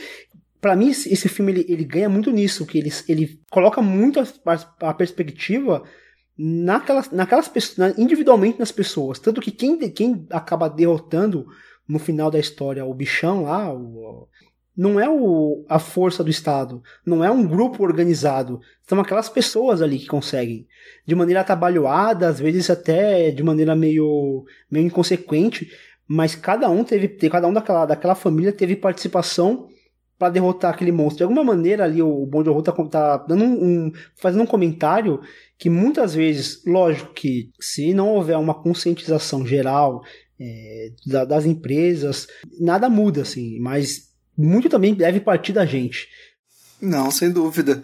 E só sobre um comentário sobre essa coisa da água aqui no Rio, a gente já está aí bem há uns dois meses, pelo menos, é, sem água potável para beber, né? A gente está tendo que comprar água. É, e, e, e, é muito fodido como toda essa, enfim, óbvio por parte do governo é, estadual e federal, mas muito por conta desse consciente coletivo capitalista, é, faz com que a gente já esteja naturalizando o ato de comprar garrafas d'água todo mês, todos os dias. É isso, já. Hoje eu passei no mercado e falei, ah, deixa eu levar uma água. Tipo, Cara, até dois meses atrás eu não precisava trazer uma garrafa de água para casa do mercado, entendeu? Gastar, sei lá, 3, 4, 5 reais uma garrafa. E isso é muito louco, assim. Eu acho que o Hospedeiro, ele é um filme enorme por conta dessas alusões, assim, a, essa sociedade. E eu acho que, não só também, óbvio, acho que ele é um filme que, se, que funciona muito é, num registro de filme de gênero mesmo, acho que ele é um baita filme de horror,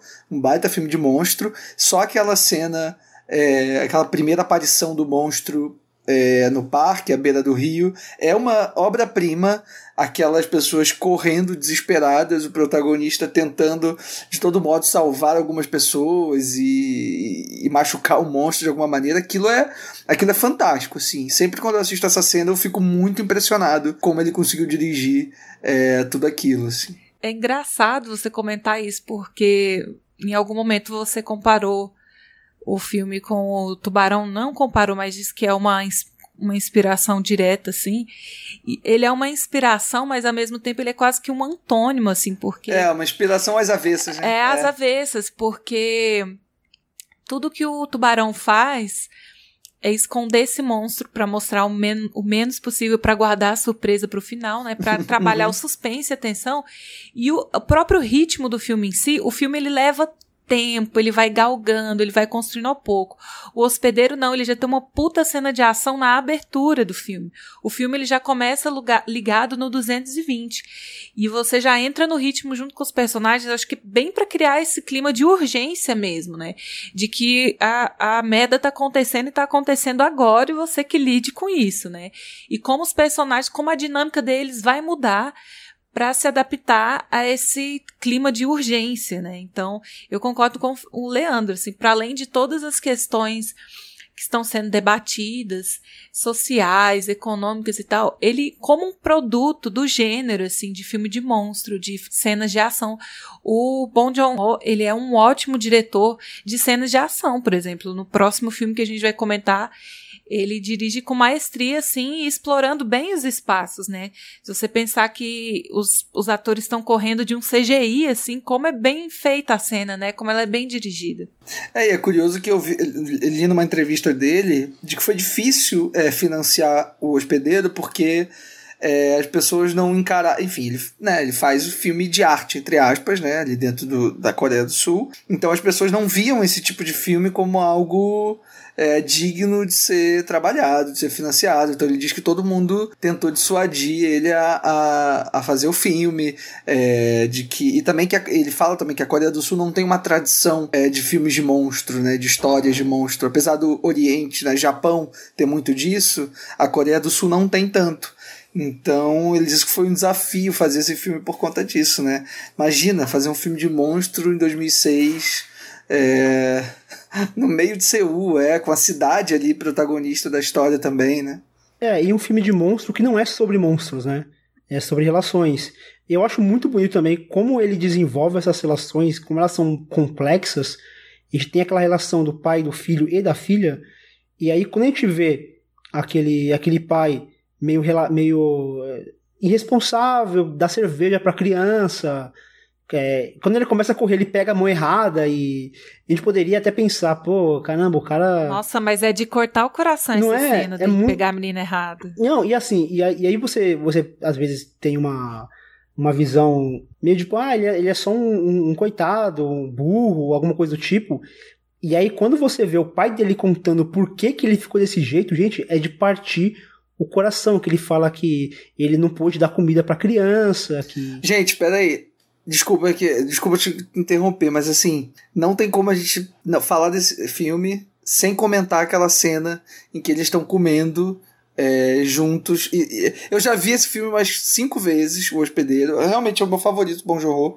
É, para assistir o programa deve ter sido a quinta vez que eu vi. E eu nunca consigo perceber a hora em que a menina entra na cena. Eu percebi, É, eu, tive que voltar. Você percebeu? Eu então, repeti. eu sempre preciso voltar. E eu sempre volto. Porque é muito absurdo como ele faz aquilo, cara. Desculpa te interromper, Não, e eu assim, lembrei ele disso. faz aquilo num, num, num plano estático, que é uma coisa Sim, ina- plano fixo ali. É. inacreditável como de repente você vê aquela criança lá iluminada, né, que a, que a fotografia ela faz uma questão de meio que de ressaltar, mas você não repara ela chegando. E assim, e é uma cena muito bonita, todo mundo olha pra ela com uma total naturalidade. Todo todo aquela todo aquele aquele arco deles naquele naquele uma espécie de é tipo um, um trailer, né, uma coisa assim. Toda, tudo aquilo é, é muito é muito bonito, é muito singelo e quando esse pai ele se abre, ele fala da- do, do porquê aquela criança daquele jeito, você sente o peso daquela, da, da- daquilo que ele, que ele conta, e aí quando ele se sacrifica no final, cara, aquilo ganha um. ganha um dramas que. Que eu não sei, assim, eu fiquei muito, muito, muito chocado quando, quando eu vi essa cena. E ele se, se sacrificando pelo, pelo filho, assim. Eu achei muito bonito. E assim, e você começa a perceber que as relações elas nunca são tão simples quanto a gente imagina.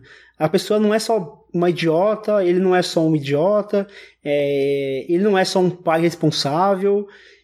Aquela, aquela maneira como ele protege o filho dele não é apenas uma passada de mão na cabeça, existe toda uma complexidade de maneira muito simples, assim, não precisa de grandes flashbacks, nada. Foi numa cena ali deles comendo, uma cena até engraçada que quando ele conta isso, ah, os dois filhos estavam dormindo, né, e não conseguiam nem ouvir o que ele falou, mas ali, tipo, ele pôs pra fora, ele, às vezes aquilo estava guardado há tanto tempo com ele, e ele pôs pra fora ali, de alguma maneira a gente tava ali ó, acompanhando essa, esse desabafo dele, e é muito tocante. Então, é um filme que ele, ele tem monstro, mas não é de, de monstro, é um filme engraçado, mas não é uma comédia, é, é uma ficção científica, mas que não quer, não quer apenas debater a, a tecnologia, é uma amálgama assim, de, de elementos e gêneros que, que transitam por essa obra, assim, isso é um cinema riquíssimo.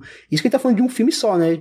Na mesma esteira do, do hospedeiro, né? Ele vai fazer ali anos depois o Oksha, né? Que tem essa preocupação muito mais com, com o meio ambiente, enfim, até com questão dos animais, enfim, que acabou que foi um filme que foi exibido também em Cannes, que teve uma recepção um pouco mista, né? Enfim, a gente vai nem comentar aqui, mas fica de recomendação.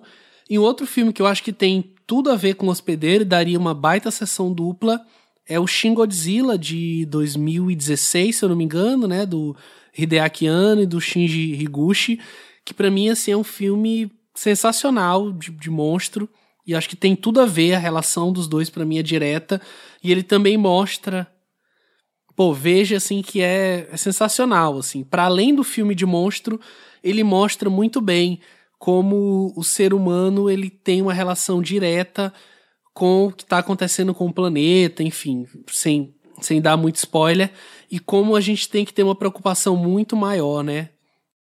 A gente pode então partir para o filme seguinte da pauta, que ele vai fazer ali em 2013, Expresso do Amanhã.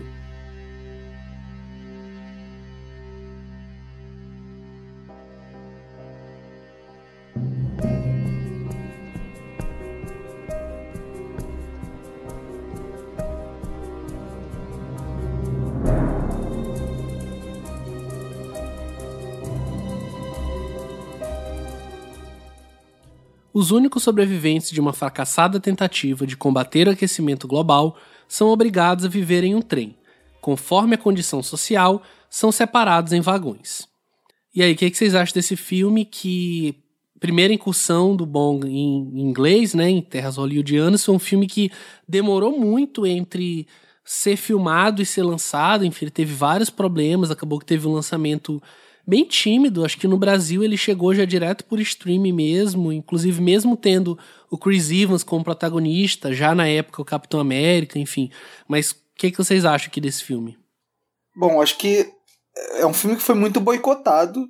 É, não sei até que ponto os estresses, né, os problemas de produção que o Bong Joon-ho teve com Harvey Weinstein, né, que era, enfim, é, produtor do filme com, com a sua com a sua empresa é, teve um papel fundamental nisso, né? Imagino que sim. É um filme que o Bong Joon-ho teve que batalhar muito para conquistar o, Final Cut, né? Como acho que o Fernando comentou no início da conversa. É, felizmente ele conseguiu, é, mas ainda assim, talvez por essa relação muito desgastada, é, ele tenha, o filme tenha, tenha tido uma um lançamento muito, muito, muito ruim, né? Muito aquém do que o seu orçamento diria. Por mais que o próprio Bong Joon-ho diz em entrevista que ele, enfim, dizia na época, hoje eu duvido que ele falaria algo, algo nesse sentido, ele dizia que trabalharia novamente com o Harvey Weinstein. É, mesmo depois dessa experiência, assim, que no final das contas ele acabou conseguindo fazer, enfim, prevalecer a própria voz. É, mas é um filme que, apesar. Diga. Ô, Leandro, só te interrompendo rapidinho para contar um caso que eu vi esses dias. Não sei se vocês viram, tava rolando, enfim, nessa esteira do Oscar, justamente sobre as inúmeras brigas que o Bong teve com o Einstein nessa época, né? Tem aquela cena do, do peixe, né? Que o, eles estão sendo confrontados ali, enfim. E aí o. É, aquela milícia, vamos chamar assim, né? Passa ali a faca ali dentro da, entranhas de um peixe para meio que envenenar e, e, matar todo mundo ali. E aí o Einstein queria cortar a cena. E aí o Bongo falou assim: olha, essa cena eu tenho muito apreço, eu queria deixar porque meu pai era pescador, enfim.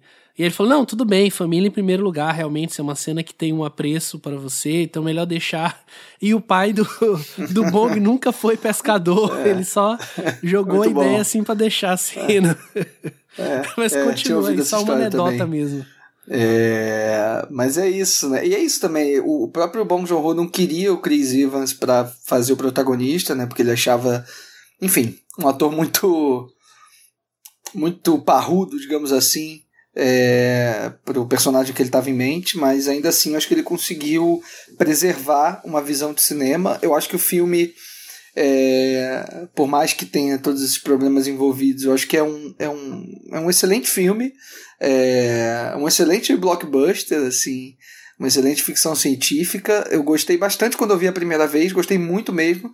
E agora na revisão, algumas coisas me incomodaram um pouquinho mais é, do que naquele primeiro momento, assim. Eu acho que acho que foi você que comentou, né, Pedro, que na biografia que esse filme ele é fruto de uma de uma graphic novel, né, originalmente. E eu imagino que dentro da, eh, enfim, de tudo que é trabalhado, né, nessa proposta de roteiro tão louca, é, imagino que tenha sido muito difícil transpor isso para o cinema, né. Eu, eu, eu, acho que em quadrinhos isso fica mais bem resolvido. É, revendo agora numa, numa segundo momento, eu fiquei um pouco incomodado com com algumas etapas que meio que a própria narrativa sugere, né, de você ter as classes sociais e as funções de cada é, daquela comunidade sendo divididas pelo, pelos vagões. É, e o protagonista, né, ele passa por todos esses vagões, né, ele vai do último ao primeiro é, ao longo do filme, e acho que o próprio, o próprio roteiro, ele tenta criar essa ideia de das mil coisas que tem ali dentro desse trem, né, né, esse trem que nunca para. E, e, o filme, óbvio, ele precisa ter um limite, né? Algo que eu acho que a graphic novel talvez seja mais bem resolvida por conta disso, porque é mais, o pensamento dentro do quadrinho é um pouco mais ilimitado. É, mas eu sinto falta de alguns momentos, assim, me parece uma condução muito rápida entre determinados setores, né, desse trem para outros. Mas para além disso, é um filme fantástico. É um baita filme de ação também, nesse sentido, né?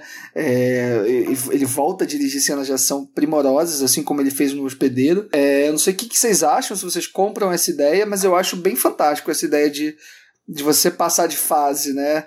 É, Nossa, de um vagão para o outro, assim. É muito bom. É. Mas, tipo assim, eu acho que aqui ele mostrou que ele tem uma habilidade assim para explorar o, o, os espaços pequenos, né? A gente não sabe como que foram construídos esses cenários, mas ele tinha que trabalhar a ideia de um espaço muito limitado, mas onde a percepção muda de acordo com, com a classe social. Então, é, os vagões dos ricos, eles dão essa ideia de serem mais espaçosos, mais iluminados. Isso também a gente atribui muito ao, à direção de arte, né? Assim, os, os cenários, desde o figurino até os cenários, assim, é tudo muito é, meticulosamente pensado e sem medo de, de de se jogar. Então, é, as diferenças de um, de um vagão para o outro, de um personagem, do, do vestuário de um personagem para o outro, são bem gritantes, assim. Então ele não tem medo. E de trabalhar até umas coisas meio caricatas, assim. Aquela personagem da professora, quando tá contando as historinhas. Tudo muito lindo, tudo muito até dogmático, né? Religioso, assim. E do nada, né? Ela tira uma, uma semi-metralhadora e começa a, a metralhar todo mundo, assim. Então ele não tem medo. Aqui eu já acho que eles trabalham muito com os absurdos, né? Até porque um, uma proposta de ficção científica, pós-apocalíptica, então abre leque muito para essas coisas. E aí o Leandro falando assim das, de um puta filme de ação, realmente, a, pra mim a cena do túnel da, que tem duas fases, né? Primeiro eles lutam com a visão é, noturna das máscaras, né? E depois vem aquele menino trazendo uma tocha, assim, que parece uma corrida de revezamento de tocha olímpica, assim, que ao mesmo tempo é engraçado e é muito, é visualmente muito impactante, muito bonito. Então, ele trabalha muito bem os espaços, né, limitados, ele consegue transmitir a ideia de claustrofobia, de aperto, de humilhação, e ao mesmo tempo que no nosso imaginário fica a ideia de que todos os vagões têm o mesmo tamanho, né? Mas a escolha de lente, a escolha de direção dele também, é, da direção de arte, ele consegue traduzir muito bem esse sentimento, né? De desigualdade social e até mesmo do sentimento dos personagens. É sobre essa questão da, da graphic novel, né? A, a parte dela onde o filme se situa é bem no comecinho só, para além do filme, né, da história em si do filme, da rebelião e dele chegando na frente do, do trem, né, do Perfura Neve, que é o título original. É, tem, enfim, uma outra, uma outra série de desenvolvimentos que vão é, para mais do que o filme mostra, isso que eu quero dizer. É, e eu tive uma reação inversa sua, Leandro. A primeira vez que eu vi, meio descompromissado, ali, sei lá, 2015, 2016, eu achei bem ok, assim, na época, inclusive eu tava ainda começando a prestar um pouco mais atenção, tava desenvolvendo de fato uma cinefilia um pouco mais aguçada, e eu não fazia ideia de que era o Bong ele dirigindo, enfim, não conhecia ainda o cinema dele. E quando eu vi agora, o filme cresceu, assim, absurdamente para mim. Especialmente vendo ele dentro da filmografia dele, né? Vendo, no caso, o filme dentro da filmografia do Bong, porque eu acho que para além de ser um filme extremamente produzido, vamos dizer assim, né, na mão de uma equipe com muito dinheiro e que cada vez isso acaba é, significando perder o controle, né, no caso do diretor, especialmente falando de um diretor como ele que gosta de ter acesso ao resultado do seu filme, não só filmá-lo, mas enfim, tá em todas as etapas, eu acho que acaba sendo uma coisa estranha, mas que para mim o resultado não, não foi alterado, assim, ele tem suas coisas que a gente percebe que é meio que cota do estúdio, o próprio Chris Evans, embora eu acho que ele tá bem competente no papel, assim, não, não tá absurdo, não tá nada demais, mas eu acho que ele entrega uma boa atuação, muito por conta também da direção que ele tem. É, tem presença ali é, da Octavia Spencer meio que fazendo um papel que ela repete em alguns filmes, enfim, que também não é culpa dela. É, John Hurt, né, saudoso, enfim, já fez alguns programas comentando sobre é, filmes com ele. E eu acho que a força principal né, do filme tá nessa relação entre o personagem do Chris Evans, do é, Song Kang-ho e. Caramba, esqueci o nome do, do chefe lá do, do trem. É o. Isso, obrigado. E do Ed Harris. Eu acho que a relação entre esses três, e talvez um pouco também do John Hurt, embora ele não interaja de fato com os outros dois, né, mais ativamente. Eu acho que a interação entre esses três é a força motriz do filme. E se a gente esquece o cenário maravilhoso e como ele vai transformando, né, quase um, um cinema gameplay mesmo, né, cada fase um vagão, enfim, cada vagão um desafio diferente. E a gente pensa no que está sendo dito ali, no que está sendo colocado ali é, de segundo plano, a gente acaba absorvendo de uma forma diferente, né? Ela, ele tá o tempo todo falando de, de classes sociais e de como não adianta você simplesmente é, tomar a locomotiva, porque você acaba se tornando apenas o novo senhor, enfim, o novo chefe. Você tem que destruir a locomotiva. Isso é uma frase que é, ficou forte para mim, né? Que ele fala: todas as evoluções anteriores é, falharam porque eles não, não tomaram locomotiva. Enfim, não adianta, né? Se a gente controla a locomotiva, a gente controla o mundo, né? Então, eu acho que ele tem muito essa mensagem clara, até um pouco mais do que os outros filmes que a gente comentou até então. E eu acho que isso faz o filme crescer pelo fato dele ser um filme extremamente acessível. É um filme que, né, acho que ao lado do Hospedeiro, até então, pelo menos, é um dos filmes mais vistos dele, embora tenha tido esse lançamento meio zoado. Mas acho que depois que ele saiu, especialmente nas plataformas, por ter também o Chris Evans e todos esses outros astros, eu acho que é um filme que acaba sendo acessível para um público maior mesmo. Isso é muito foda, né? É, você falou de destruir a, a, locomotiva, né? Porque é isso, né? Não existe concessão, é, não existe concessão ou conciliação que dê conta de destruir o capitalismo, né? Acho que é, acho que essa é a grande lição que o filme que o filme acaba colocando pra gente, assim. Fora os inúmeros, as inúmeras, os inúmeros detalhes que o filme trabalha, né?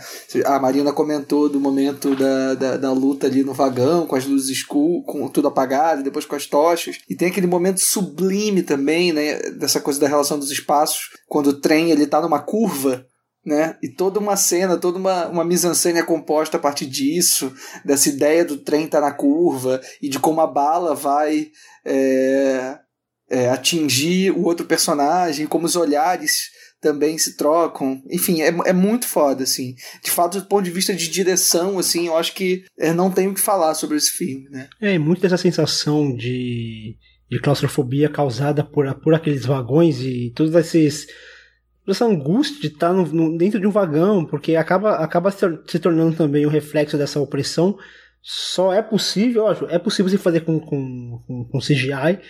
Só que quando você faz com efeito prático, é, é uma outra, é uma outra relação. Você consegue sentir.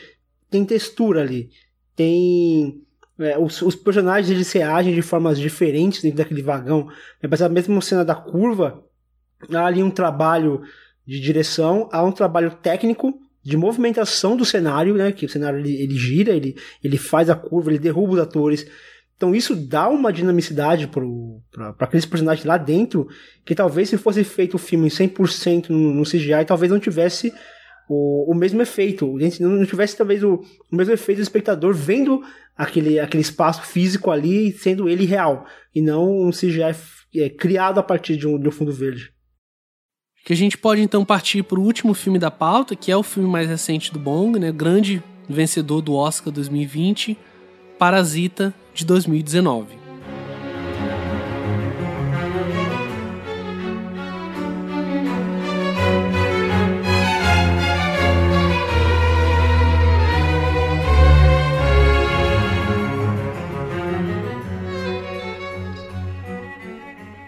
Toda a família de Kitê está desempregada, vivendo em um porão sujo e apertado mas uma obra do acaso faz com que ele comece a dar aulas de inglês a uma garota de família rica. Fascinados com a vida luxuosa destas pessoas, pai, mãe e filhos bolam um plano para se infiltrar também na família burguesa um a um. No entanto, os segredos e mentiras necessários à ascensão social acabam custando caro a todos. E aí, enfim, aqui a porta está aberta para a gente enaltecer esse grande filme que é Parasita. Ou É, não, né? Não sei, vamos ver. Não...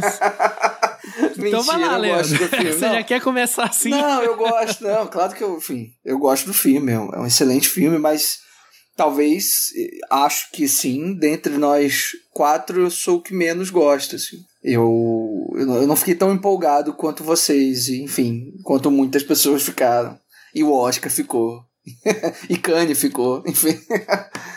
É, Não, assim, quer dizer, ah, é foda começar falando mal de Parasita, assim, não, não vou fazer isso. Mas é, eu vi duas vezes, né? Vi quando. Eu vi ano passado vi e, e revisei agora, revisitei ele é, uma semana antes do Oscar e tal. É, tava super torcendo para ele ganhar, apesar dele não ser o meu filme favorito dentre os indicados a melhor filme. É, mas super torci e super comemorei quando ele ganhou. Eu gritei, parecia gol do Flamengo, assim. É, sei lá, uma da manhã eu gritando na janela, feliz por ele ter ganho. assim. É, e, e, sobretudo, feliz por ele ter ganho direção. É, que eu acho que foi, a, a, talvez tenha sido a premiação mais surpreendente, né? Porque eu acho que ali na reta final, algumas pessoas já estavam começando a apostar no Parasita, depois que ele ganhou o SEG. É, o sindicato do, dos atores, né? É, algumas pessoas já estavam considerando a possibilidade dele, dele ganhar do 1917, mas enfim, tava todo mundo cravando o Sam Mendes para ganhar a direção. Então, eu acho que, que enfim, fiquei muito feliz. Acho um, é um ótimo filme. Acho que ele é, revisita é, esse, esse grande tema, né, é, da sociedade é, da, da, das questões de classe né, ali na Coreia do Sul. É, acho que ele revisita e até refina né, essa discussão no Parasita. É, mas, aí só para de repente passar para vocês a bola, mas para já indicar um pouco é, o que, que me incomoda no, no Parasita é um pouco talvez essa, essa asepsia do filme. Eu acho que ele é um filme tão bem construído, tão bem articulado, com as imagens todas tão no seu devido lugar, que eu não sei muito o que desenvolver a partir desse filme, sabe? Parece que tá tudo tão posto. Isso foi até, até li uma, um comentário do Rogério Skylab, que é um grande cantor e compositor é, carioca, ele falando justamente isso sobre o filme, que foi muito a minha percepção ao vê-lo pela primeira vez, assim. É, que ele é um filme tão né, bem... Tudo tá tão arquitetado que o que, que, se, o que, que se discute a partir dele, né? Enfim, essa discussão de agora pode contradizer o que eu estou falando, mas é, esse é um pouco do, da minha impressão em relação ao filme, mas ele é um ótimo filme, eu gosto do filme, acho ele ótimo, mas enfim, em relação aos outros filmes do, do diretor, eu acho que ele fica um pouco aquém nesse sentido. Ai, eu acho que. Eu não acho que o filme é todo explicadinho, não. Eu acho que para a sociedade coreana ainda tem muito mais coisa que pode ser discutida a partir desse filme. Eu acho que ele não fecha, ele não encerra o diálogo de forma alguma. Não, não, mas desculpa, mas não é uma é. questão de, de, de ser explicado. É porque... Eu tô falando da a, a imagem mesmo, assim. Hum. Acho que é uma imagem que a, tá tão limpa, tá tão. Per... Talvez. é, eu não vou dizer que, para mim, o que eu tenho uma coisa que me incomoda e que eu não acho perfeita. É, e que se não tivesse isso, para mim o filme teria sido 10 de 10, assim, que é o, o final. É, eu acho que a, a inserção daquela, daquela voz em off, a narração, causa um pouco de estranheza, porque ela não é usada em momento nenhum outro do filme, mas até aí tudo bem, não é só porque ele não usou em outros momentos que ele não poderia usar no final. Mas eu, eu, eu tava muito incomodada quando ele começou a sonhar em comprar aquela casa e ele narrando aquela história. Eu acho que ele meio que é um final meio anticlimático, porque a, na cena do gore, assim, que acontece anterior, né? Acho que a única coisa que me incomoda nesse filme é o final. Que eu acho que o tom dele não combina com o resto do filme. É, não sei por que o diretor decidiu fazer assim. Mas eu acho, é, para mim, aqui o diretor tá no auge do roteirista, assim, porque eu acho o roteiro desse filme maravilhoso. Ele fica até com essa coisa do humor ácido, né? Mas aqui ele faz uma coisa que eu não tinha que eu não tinha visto ele fazer antes, que é essa metalinguagem, né? A gente viu até num filme do Shyamala, né, que é o filme da Dama na Água, que tem o personagem que é roteirista, diretor de cinema, que ele comenta a cena como se ele estivesse escrevendo um roteiro, né? E aqui nesse filme a gente tem o personagem do filho, que ele fica o tempo todo falando de metáfora, né? Ele comenta, nossa, mas isso é tão metafórico, isso é tão metafórico. É, fazendo esses comentários bem bem de observador, como se ele estivesse observando o filme com a gente. E aí, para mim, o ápice é a cena a cena em que a família viaja para um acampamento e volta mais cedo, né? E na cena anterior, eles estão todos sentados na mesa bebendo aquele uísque caro e conversando e tirando onda, né? E o filho comenta, não lembro se é o filho ou o pai, que ele fala: "Nossa, imagina se eles aparecessem aqui agora". Aí eles dizem, né? A gente ia correr para debaixo dos móveis que nem uma barata. E é exatamente isso que acontece, né? Eles comentam a cena que vai acontecer. A família volta e eles correm se escondem embaixo dos móveis super rápido, como se fossem baratas. E querendo ou não, essas, esses é, parasitas, né? Essas pessoas que os ricos consideram parasitas, né? Os pobres, eles vivem como se fosse esse inseto mesmo. Eles moram, eles moram nos lugares sujos, apertados, escuros, no subsolo quase, né? Eu vi um pôster que fazia brincadeira com isso, né? Que os ricos, eles estão lá no alto da cidade, morando com aquela vista maravilhosa, enquanto os pobres estão naquelas favelas que eles descem uma escadaria bem grande para chegar em casa e quando a chuva cai, que é uma benção para uns, é a maldição dos outros, né? Que inunda a casa deles. Então eles vivem como barata mesmo, né?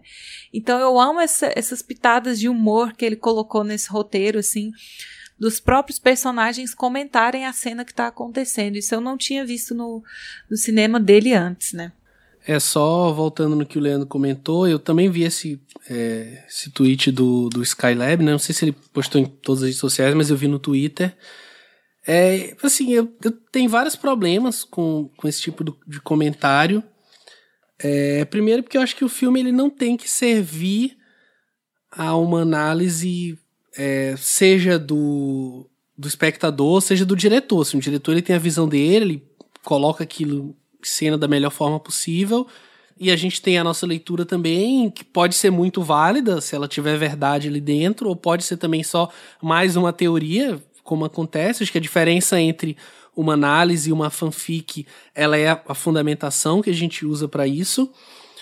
É, e eu, eu acho que assim, o Parasita ele tá aí, né? Ele, enfim, a mensagem tá lá, o diretor colocou, a gente tem a nossa leitura, mas eu acho que a gente não, não pode chegar nesse ponto de, sei lá, se escorar no Godard, que é uma figura emblemática, né? um diretor super aclamado, é, em detrimento do, do Bong, que é um diretor mais contemporâneo, enfim é, que faz um filme que, para mim, apesar de ter uma mensagem dele, que emana, eu acho que depende muito da leitura que a gente faz. E aí, nesse ponto, eu, eu discordo bastante dele. Eu acho que tem muito que debater sim, e depende muito de, do que a gente leva do que tá ali em cena. Assim. Eu acho que o fato do filme ter tudo esmiuçado, eu acho que vai muito da, do trabalho de pensar ele antes. Acho que a mise-en-scène reflete isso e o próprio trabalho de câmera, acho que o que a Marina comentou também do filme ele ser pontuado antes de acontecer, eu acho que também tem a ver com isso.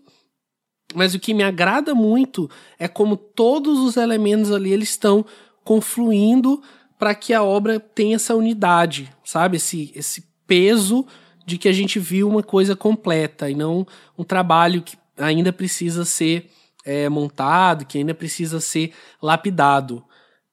Inclusive, eu começo a minha crítica com um provérbio, né, que é uma imagem de um bolo de arroz que a gente usa para se referir, enfim, a coisas que a gente não pode alcançar, desejos inalcançáveis, enfim. É, e que para mim tem a ver com a, a, família Kim, que quer romper essa divisória que afasta ele dos parques, né?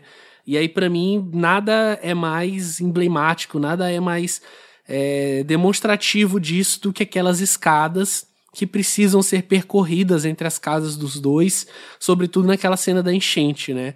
Eles basicamente têm que descer de fato, né? Quase que ao inferno para que eles cheguem ao local onde eles moram, que é diametralmente oposto ao local que eles almejam, que ainda assim é, é um local que tem é, as suas problemáticas. Vamos dizer assim, tem todo o universo acontecendo ali. E o Parasita, para mim, é o contrário. Assim. Parasita, para mim, na verdade, é a família de classe média, né? Que tá ali, de fato, é, vivendo da força produtiva daquela família, que trabalha para eles, que dirige o carro que eles usam, que limpa a casa deles, que faz a comida para eles, que ensina, que cria os filhos deles. Para mim, esses são os verdadeiros parasitas, que parasitam a existência daquela família, parasitam a existência da, da classe trabalhadora, parasita a existência é, das pessoas é, que não têm o mesmo acesso, que não têm a mesma renda, enquanto fazem isso, eles derretem as asas de cera nessa grande é, metáfora do Ícaro, né? É, eu entendo que o Leandro fala da questão do de tudo ter muito calculado, e acho que concordo bastante com o que o Pedro falou, que, que apesar de ter tudo ali muito, muito calculado, muito bem pensado, as simbologias são muito explícitas é, nada ali é muito subjetivo, é, é, muito simples de você entender as metáforas que o filme se propõe a apresentar. Só que não, em momento algum isso para mim é um incômodo. Eu acho até bom, por vezes, a gente ter uma obra que comunica-se abertamente e, e, e, de maneira clara e direta. Eu penso muito, por exemplo, em Bacurau. Bacurau ele tem essa linguagem muito direta, muito explícita, que muita gente até acabou não gostando por conta dessa dessa maneira muito, muito simples até de, de colocar alguma, alguns personagens, né, alguns até de maneiras até de maneira até maniqueísta talvez, mas acho que nem, nem é o caso de ser, de ser maniqueísta, acho que é, Parasita passa bem longe disso, mas na, na questão de ter uma mensagem muito direta explícita um simbolismo muito, muito fácil de se identificar. Essa questão da, das casas, então tem uma casa baixa que representa ali o, a classe mais baixa, uma casa espaçosa, onde as pessoas se, se movimentam livremente. A própria câmera do Bon Joon ela, ela reforça isso, então na, quando tá na, na casa apertada, ela é sempre uma câmera muito estreita, os personagens estão sempre muito próximos um do outro, os movimentos de, da câmera são muito limitados, geralmente ela fica presa no seu próprio eixo, fazendo a, alguma, algumas pans, mas sem sair muito do lugar, e já na casa na casa da família rica, ela se movimenta para cima, para baixo, ela, é, é, ela, ela, consegue se usar dolly ali dentro, né? Ela, o Bon consegue utilizar para poder a câmera ela, ela, fica muito mais fluida, né? Porque ele tem muito mais espaço.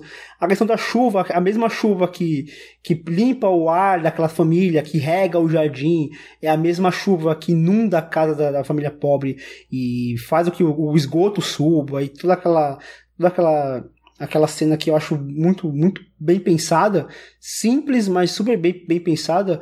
Mas acho que é válido porque muitas vezes você precisa jogar abertamente para contar, para mostrar uma mensagem. Porque talvez se, se vai, não que o, o, o tenha pensado nisso para poder ganhar um Oscar ou, ou uma coisa do tipo, mas muito essa linguagem simples e acessível e direta fez com que o filme ganhasse o, a projeção que ele ganhou. A forma simples como ele, como ele, ele aborda esses temas simples, não raso, né? É, é bom deixar claro. É profundo, é complexo, mas é, é simples na linguagem. Fez com que o filme se tornasse mais acessível. Eu gosto, e para mim isso é para mim isso acabou sendo um mérito do filme. Essa essa maneira como ele lidou, tudo muito calculado, tudo muito, como o Leandro falou, muito perfeitinho.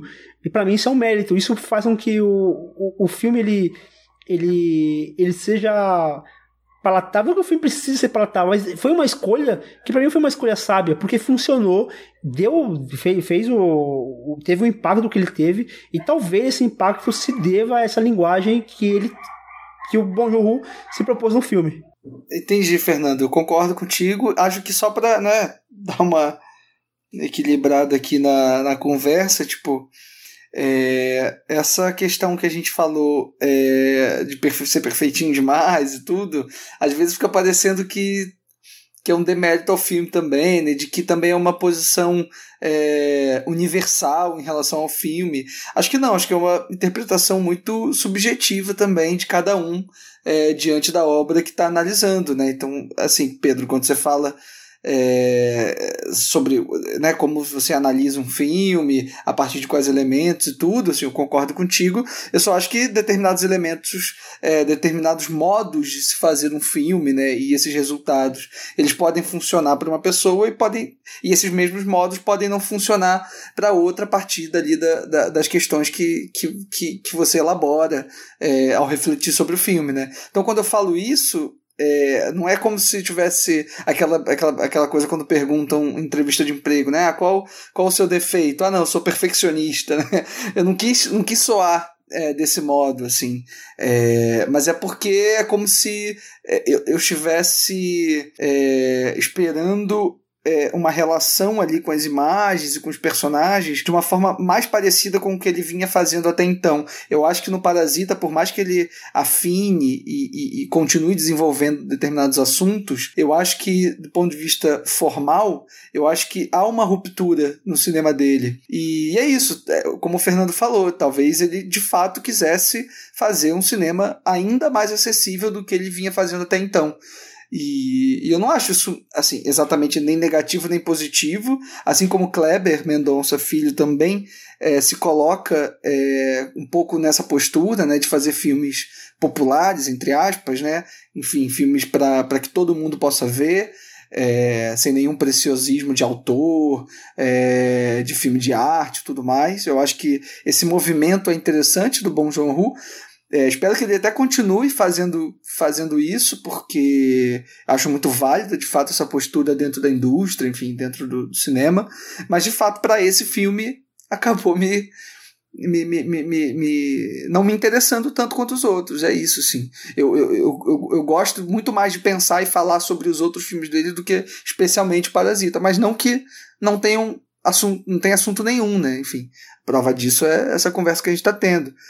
É, acho um ótimo filme, mas é isso. É, essas questões todas me, me, me provocam uma, me provocaram né, uma sensação após o filme um pouco, enfim, é, é um pouco ingrata. Acho que sobretudo por conta da repercussão também. Óbvio que isso, isso interfere é, na forma como a gente como a gente assiste as obras, né? Enfim. Mas é. Adorei essa, essa leitura do Pedro sobre a palavra parasita, né? Acho que foi um pouco a minha leitura também quando eu assisti. Acho muito, muito foda, assim. É interessante como o filme. Eu assisti esse filme na mostra uh, que teve aqui na Mostra de São Paulo. E está tão vivo na minha mente que eu acabei não, não precisando rever é, o filme. Mas a gente conversa tanto sobre o filme que o filme está muito vivo na, na minha memória. E quando eu vejo é, recentemente o ministro Paulo Guedes falando de, de empregadas domésticas viajando para o exterior e que, pera lá, né, pera lá, isso não, não deveria estar acontecendo, né? É, e aí eu, me vem à mente assim tudo que esse filme discute e a questão do, do cheiro, que eu acho que é para mim é a coisa mais dura desse filme, que é quando as pessoas ali elas são colocadas, em, ela, ela, elas são classificadas pelo cheiro, então aquelas pessoas ricas, elas sentem um cheiro e aquele cheiro causa repulsa nela, e é uma coisa que a gente não consegue enxergar, né, é uma coisa que você não, você não vê. E assim, por mais que aquelas pessoas ali, elas, elas tomassem seus banhos, elas lavassem suas roupas, o cheiro não adivinha disso. Então, é, essa questão do cheiro é uma coisa que me pegou muito forte, e eu consigo enxergar isso o tempo inteiro, você vê essa repulsa que, essa classe média tem com, com, com como se, como se a, a, as classes mais baixas tivessem um cheiro realmente, e esse cheiro exalasse, e é uma coisa que você vai vendo e vai repercutindo e vai acontecendo, e, e, aconteceu agora, e tem certeza que vai acontecer depois, a gente vai, e, e, esse filme ele vai se tornando vivo nesse sentido, por isso que, é, sei lá, eu tenho uma relação assim muito viva com esse filme que parece que é, parece que eu vi ontem, sabe? Eu vi esse filme há, quatro meses atrás e parece que eu vi ontem. Tá muito vivo. E por quê? Porque o tempo inteiro você tá confrontando com essa situação. Teve enchente aqui em São Paulo e um monte de casas foram alagadas. Na hora eu me lembrei de Parasita, sabe? O tempo inteiro alguma coisa me lembra esse filme. É, isso para mim tem um valor muito grande. Quando a obra consegue se, se permanecer viva na minha mente, mesmo passado quatro meses que eu assisti ela. É, eu vou citar aqui um trecho da crítica do Felipe Furtado, que inclusive participou, né, através de áudios é, do nosso programa sobre o Kawaii, né, e ele fala aqui, vou abrir aspas. Em Parasita, o capital é uma prisão e a lógica do capitalismo tardio é ao mesmo tempo intransponível e destinada a cancelar qualquer possibilidade de solidariedade entre os trabalhadores. A ternura aqui se resume aos laços familiares. Ao resto, cabe a violência e os jogos de poder. Se há algo profundamente contemporâneo e parasita, é notar como ele é um diagnóstico sem receita, uma constatação doída que termina num gesto de autoaniquilação. Este mundo é insustentável e vai explodir. Parasita termina quando em outros tempos começaria. Justo observar, trata-se de um olhar duro e até radical da luta de classes que dificilmente pode ser confundida com uma análise marxista Nesse sentido, está mais próximo do pulso da maior parte dos protestos antissistêmicos da última década que a maioria da literatura que se produziu sobre eles. É, inclusive, um filme cujo mal-estar permite apropriações diversas como eles. E aqui ele, ele parte um pouquinho do que o Leandro comentou também, né? ele acabou, é, enfim, apresenta ao longo da crítica, a gente vai até deixar no, nos hiperlinks é, os problemas com o filme, mas eu acho que aqui ele parte também de uma leitura que é muito própria, né? Que essa leitura é de você enxergar o filme mais nessa esteira de filmes denúncia, enfim, que se apresentam muito mais como o produto em si do que de fato propor um debate, enfim, talvez isso até pelo fato dele ser um pouco mais fechado em si mesmo, que eu acabo, enfim, discordando, mas acho que cabe aqui trazer mesmo esses pontos para até para a gente instigar de fato o debate, né?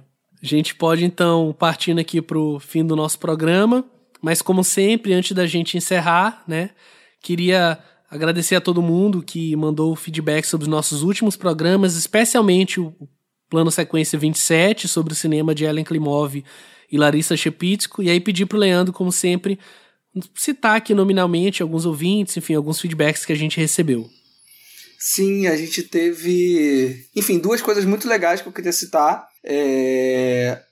Primeiro, falar do, do evento né, que eu participei, eu, enfim, a convite do Fernando. É... Foi o primeiro ciclo cinematográfico de podcasts lá na Casa Guilherme de Almeida, é, mês passado, é, em São Paulo.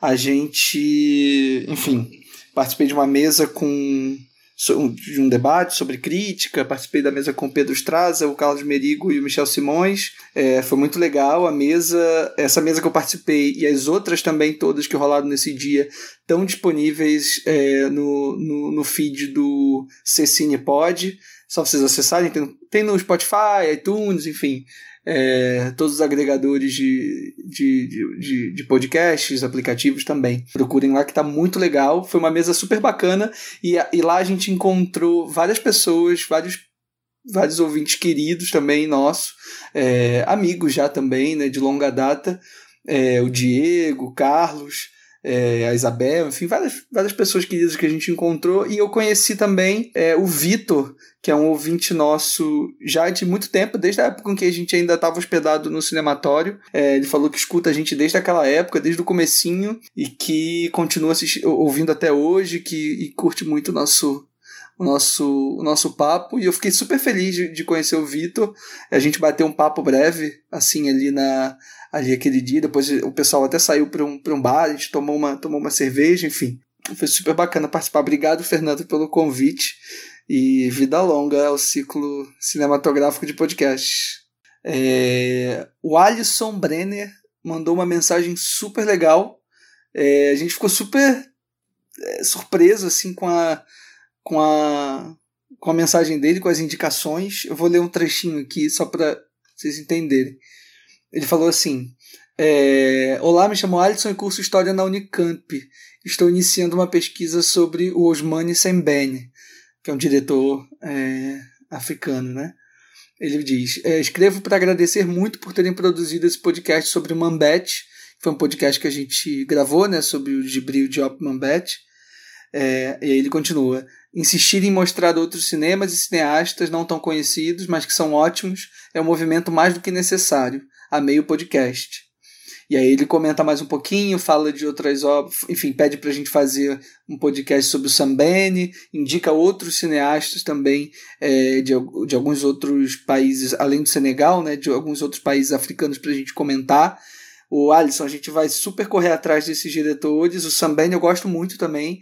É, espero que em breve a gente possa fazer um podcast sobre ele e sobre esses outros diretores que você indicou e sobre outros diretores enfim, do continente africano, né? Que é um pouco uma, uma lacuna nossa. A gente estava até conversando, né, gente, antes de, de começar a gravar esse programa, é, que é um pouco também uma falha é, nossa anterior à pauta, à pauta do podcast, né? A gente vê pouco desse cinema, a gente investiga pouco dessas filmografias ao redor do mundo, então é um trabalhinho, um dever de casa para gente, a gente ter, para a gente fazer.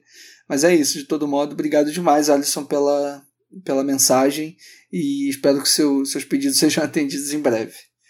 E é isso. E se você está chegando agora, seja bem-vindo, é um prazer te ter como ouvinte. A gente tem no feed já quase 30 programas sobre diretores e diretoras de diferentes estilos e épocas, além do Fora de Quadro, onde a gente debate temas que estão em alta na indústria cinematográfica.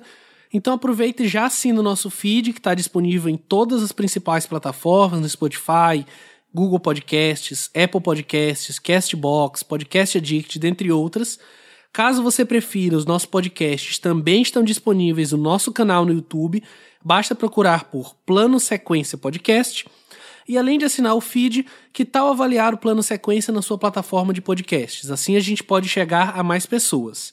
As nossas redes sociais, caso você queira nos seguir, são facebook.com/barra Plano Sequência Podcast no Twitter, arroba PlanoSecCast, Plano SEQcast, no Instagram com a mesma arroba, PlanoSecCast, ou você pode também enviar um e-mail para contato arroba plano-sequência.com.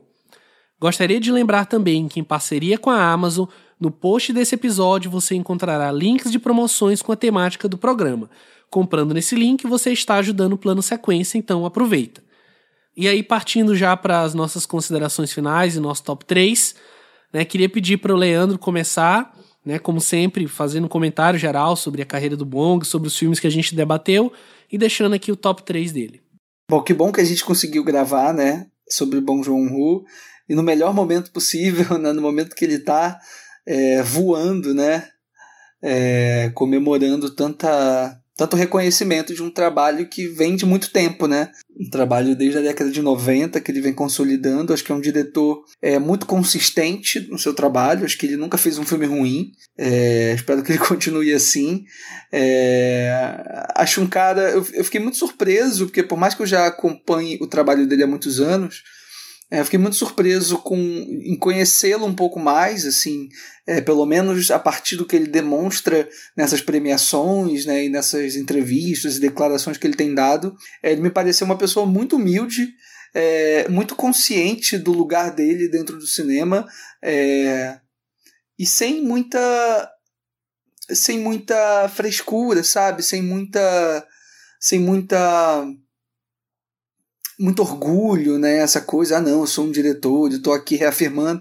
Ele não quer reafirmar muita coisa, ele tá ali para mostrar o trabalho dele. Acho que os discursos é, deles na, na premiação, tanto do Globo de Ouro, como é, o Pedro citou no início do programa, assim como no Oscar, é, reverenciando o Martin Scorsese, reverenciando também os outros diretores é, que ele estava competindo, é, todo momento que ele falava que ia beber até amanhecer, enfim, acho que me pareceu uma pessoa muito incrível também, para além de, de, das suas obras também serem incríveis. Então, fiquei super feliz da gente poder trazer ele para a roda aqui e, e, e ser coroado né, com essa com Parasita tomando essa proporção tão grande, né, que está tomando. É, essa semana, se eu não me engano, Parasita ficou em terceiro lugar nas bilheterias aqui no Brasil. Isso é um feito imenso para um filme como esse. Então, enfim, acho que só elogios ao bom João Ho. E para fazer o meu top 3, eu vou colocar aqui em terceiro lugar. Desculpa, gente, mas não vai ter Parasita no meu top 3, como você já deve ter percebido, apesar de eu gostar do filme. Mas em terceiro lugar eu coloco o Expresso do Amanhã. Em segundo, o Memórias de um Assassino. E em primeiro, o Hospedeiro. De fato, para mim é a grande obra-prima dele e espero que ele faça mais obras-primas assim à, medida que a carreira dele avance. E é isso. Muito bom, Leandro. E continuando aqui o nosso nossas considerações finais e nosso top 3, queria pedir para Marina. Eu acho o cinema do, do Bong Joon-ho é muito, muito divertido, assim. Apesar de tratar sempre de, de temas muito sérios, né? Luta de classe e tal.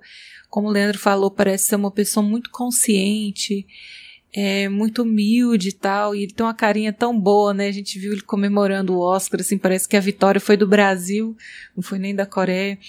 É, mas o cinema dele, a, além de tudo, ainda é entretenimento, sabe? Então, eu acho mais do que necessário esse tipo de, de cinema, tanto no contexto coreano como para o mundo, assim. Dá para falar de assuntos tensos, sérios, sem se levar tão a sério, assim e com toda a competência que ele tem, né? Eu acho que ele dá, ele dá, dá um salto de evolução muito grande de um filme para o outro, né? A gente falou do primeiro para o segundo, assim, é, é, incrível o que ele consegue evoluir e eu fico super ansiosa, assim, como o Fernando falou, para ver o que ele vai fazer a partir daí, assim. É, eu acho que ele não precisa ter grandes orçamentos para realizar filmes ótimos, né? A gente já viu. Então, começando o meu top 3, é, em terceiro lugar, eu vou colocar o hospedeiro. É, por tudo que a gente falou, assim, é, o, o, produto final, assim, do hospedeiro é um, é, um, é um, um filme que tem cara de blockbuster, muito bem realizado, assim, só que com essa cara de Coreia, né, que a gente não está acostumado a ver filme de monstro ambientado em Seul, é é uma somatória de coisas assim que me agrada muito no fim das contas, né? É um super filme de, de monstro, de ação, é entretenimento, mas trata de, de temas muito, muito profundos. É, em segundo lugar, eu coloco Parasita. eu, eu vim gravar esse programa achando que eu fosse colocar Parasita em primeiro lugar, assim, porque é o filme que está mais recente para mim. É, Parasita nota 10. Amo, mas o meu primeiro lugar é do Memórias de um Assassino. Esse filme eu não sei, é, ele tem uma atmosfera assim muito envolvente, muito envolvente. É, apesar de não ser uma temática tão tão acessível quanto do Parasita, né? Parasita luta de classe, assim, em qualquer lugar do mundo você reconhece, você, mesmo sendo ambientado na Coreia, você se identifica. E já o Memória de um Assassino, ele trata de um tema muito tenso, que às vezes você não viveu, não tem na sua cidade. É, no, no Brasil mesmo, a gente ouve falar muito pouco, né, de, de serial killer e tal. Mas ainda assim, é, esse sentimento de injustiça, de impotência dos personagens, a gente se identifica muito e é, ele consegue desenvolver esse clima de tensão que é escalonado, né? Ele vai crescendo aos poucos até o ápice no final do filme. Para mim, são as melhores cenas finais da história. Assim, eu amo o final desse filme, amo, amo, amo, amo. Então, fica assim meu top 3. É, é, O Hospedeiro, Parasita e Memórias de um Assassino. Muito bom, Marina. É, trazendo aqui minhas considerações finais, eu vou ser breve, né? Primeiro queria é, agradecer, né, por estarmos aqui de novo é, gravando juntos. Achei um tempo que a gente não gravava junto, a gente sempre estava se reencontrando, enfim, período de final de ano é, é complicado, mas que bom que a gente conseguiu gravar junto de novo. Acho que sempre, quando tá nós quatro, rende é, papos bem legais, rende um debate bem interessante. Né? Mais uma vez, reforçar a indicação não só dos filmes que a gente debateu, mas de outros filmes do Bong. Filme, tem o, o, média dele, né? o curta barra média que até o Leandro comentou na abertura, Incoherence. Tem o Mother também. Tem o outro longa agora que eu esqueci o nome, que ele faz só um segmento. O próprio Oak, já que inclusive é da Netflix. Tóquio. Isso, obrigado. É, então fica as indicações aqui também para você ir atrás, especialmente se você está conhecendo o cinema do Bonga agora pelo Parasita.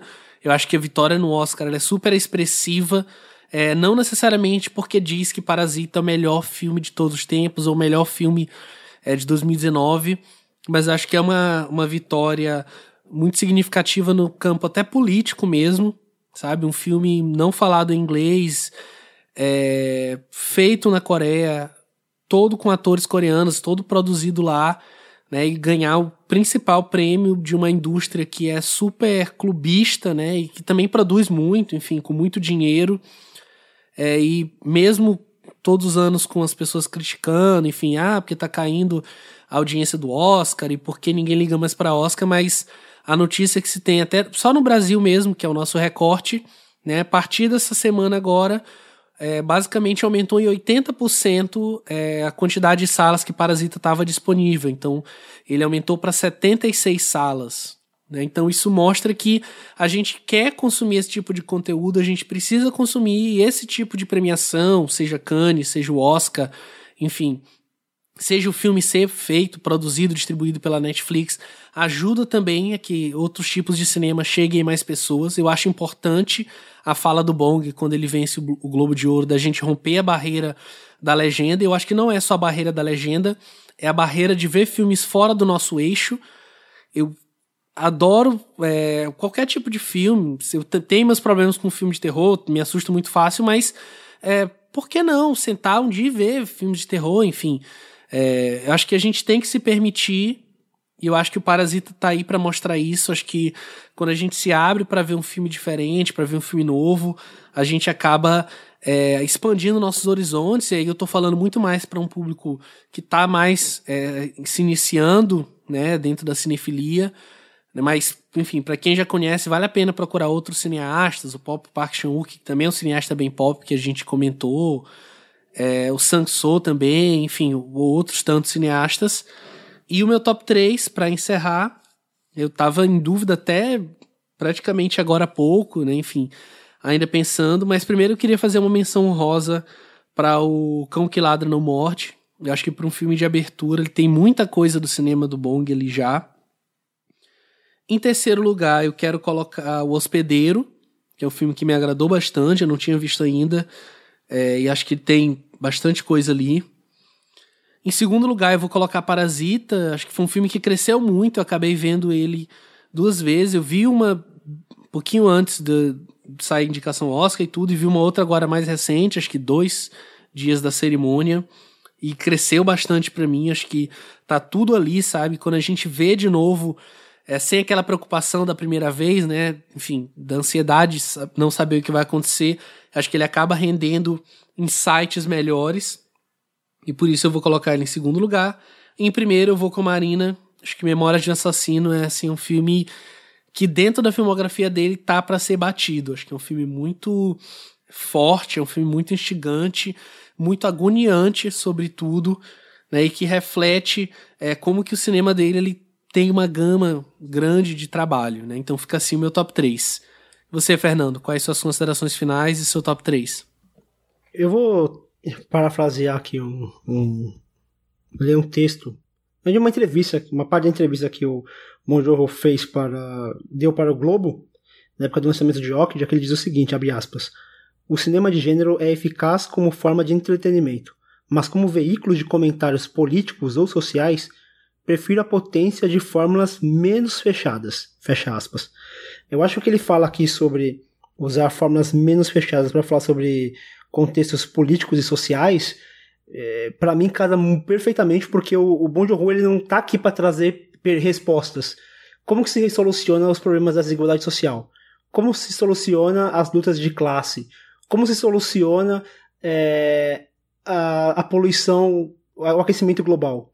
Não tem resposta é, fácil e não é o cinema dele que tem que trazer. Mas ele traz provocações. Para muitas, a gente falou muito aqui de luta de classes, problemas socioeconômicos, problemas socioeconômicos é, desigualdade social. E a ideia aqui não é nem trazer respostas para essas problemáticas, mas trazer perguntas que gerem respostas diante de pesquisas e, e para muitas pessoas esses filmes como por exemplo o Expresso da Manhã talvez seja o primeiro primeiro material que, ela, que algumas pessoas vão ter acesso e vão se questionar sobre o que é luta de classes. Talvez uma, uma palavra tão. É, acabou ficando tão, tão esvaziada que as pessoas às vezes não sabem o sentido dela, que às vezes uma obra como, como, como Expresso da Manhã seja uma porta de entrada para se entender questões muito mais complexas, que talvez o filme ali não consiga abordar, dada é, a linguagem e o tempo de tela, mas que, que gera uma fagulha que, que vai fazer as pessoas irem atrás, se informarem, entenderem do que esse diretor está falando. Eu acho que o Parasita ele tem uma função nesse sentido. Eu acho que, que abrir um, um, um diálogo, uma, uma mensagem que pode gerar diálogos que são muito ricos, a gente vê é, a gente vai ter muita gente falando merda, né? Tem, teve um texto do, do, do, que foi compartilhado lá no, Twitter, até o Matheus Fiore que, que, me indicou que eu não consegui ler até o final porque é um texto de um, de um liberalzinho falando merda do filme. Mas apesar de existir essas, essas pessoas que vão falar merda é, aleatória sobre o filme, eu acho que gera debates muito ricos. O que gente, os que a gente teve aqui é, já foram muito ricos e acho que, que, é um filme que vai perdurar por muito tempo. É um cinema, na verdade, né? Falando de Parasita, mas é um cinema que, que perdura essas temáticas. Eu acho importante trazer aqui pro, pro nosso debate essas questões socioeconômicas também. Partindo aqui pro meu top 3, é, eu não pensei muito assim, eu, eu preferi deixar, porque para mim os filmes também são muito, são muito parecidos, mas por questões de, de afinidade, assim, eu fui tentando listar. E em terceiro lugar, eu coloco o hospedeiro. Eu achei aqui o, o, o, bom, ele, ele trabalha muito bem o cinema de gênero, mas ele não fica preso a essa forma do cinema de gênero. Então, ele subverte, ele, ele subverte, mas ele, ele, ele acaba mesclando com os elementos para formar um, uma amálgama de, de, de, de, elementos ali no filme dele que, que casa muito bem, funciona perfeitamente, porque ele tem uma mão habilidosa para isso. Em segundo lugar, eu coloco Parasita, um filme que vai, vai perdurar por muito tempo. É um filme histórico, a gente já pode dizer isso, né? É, não é o filme, melhor filme de todos os tempos, meu Deus do céu. É, acho que não precisa, nem, nem precisa ser isso, mas é um filme que vai entrar para a história por ser o primeiro filme sul-coreano, mas é o primeiro filme de língua não inglesa a vencer o Oscar. Isso parece, ah, vocês dão muita importância pro Oscar e blá blá blá, é só. Ah, e tem que dar importância sim, a gente pode. É, o Oscar não é um, um definidor de filme bom filme ruim, mas um filme alcançar o que alcançou no Oscar tem um, significado muito grande pro Bong Joon-ho, pro cinema sul-coreano e eu acho que pro cinema mundial também. Eu acho que a oportunidade de outros cinemas talvez chegarem e terem o, o alcance que cinema para ser visto, não adianta. É, o Joon não faz cinema só pro público sul-coreano, ele faz cinema para todo mundo poder assistir. Quanto mais a gente assistir a obra, melhor. Então, é, essa visibilidade é importante sim em primeiro lugar, um filme que a gente acabou comentando pouco, assim, a gente acabou falando sobre outras coisas que fazem parte do filme, mas o filme mesmo a gente acabou comentando pouco, que é Memórias de um Assassino, que é um thriller policial cheio de, cheio de reviravoltas, e é um filme muito que consegue trazer um peso e mas o filme não te deixa carregado assim. Você acaba pesado pela história, mas durante o filme você você sente o peso, mas o, o peso ele é dividido, né? O, o Bon Jovi consegue é, muitas vezes tirar o peso para dar uma respirada, até para você é, receber melhor a informação que vai vir a seguir. Eu acho que é um que é um thriller assim do é, quando comparam ele com Seven não é à toa, e eu, eu tenho por mim que eu prefiro o Memórias do Assassino a Seven, eu acho, um, eu acho um filme primoroso, assim, acho uma, uma pérola encontrada, é, é um filme que eu vou levar comigo pra, pra, por muito tempo, e é um filme que é, você acaba o filme querendo assistir de novo, de tão bom. Uma coisa que a gente não comentou muito foi sobre a trilha do filme, que, que para mim é um dos grandes destaques desse filme, é a, é a trilha sonora, mas eu coloco ele em primeiro lugar. Muito bom, Fernando. Então fica assim o nosso top 3 e o nosso programa. Queria agradecer demais pela companhia, pelo papo de sempre, pela parceria. Valeu, Fernando. Valeu, Pedro. Valeu, Marina, Leandro. Cara, que bom que a gente conseguiu gravar os quatro juntos. Foi, foi uma luta, mas sempre é bom com a gente estar tá, os quatro aqui, aqui juntos. O papo tende a, a render mais quando tá todo mundo junto aqui. É, já tinha um tempo, né? Que a gente tava assim gravar junto. Que bom. Beijo, gente. Obrigado. Foi demais. Valeu também, Marina. Obrigada, gente. Até mês que vem. A gente já decidiu é... qual é a próxima pauta? Já, mas deixa para depois do, da, da musiquinha. depois dos comerciais. vamos Tchau, segurar, vamos segurar a audiência, a, segurar a audiência é, até o último até segundo. Até o final. Até Quem o parar final. de ouvir agora não vai saber. Aham. Plano Sequência vai ficando por aqui. Um grande abraço e até o próximo mês.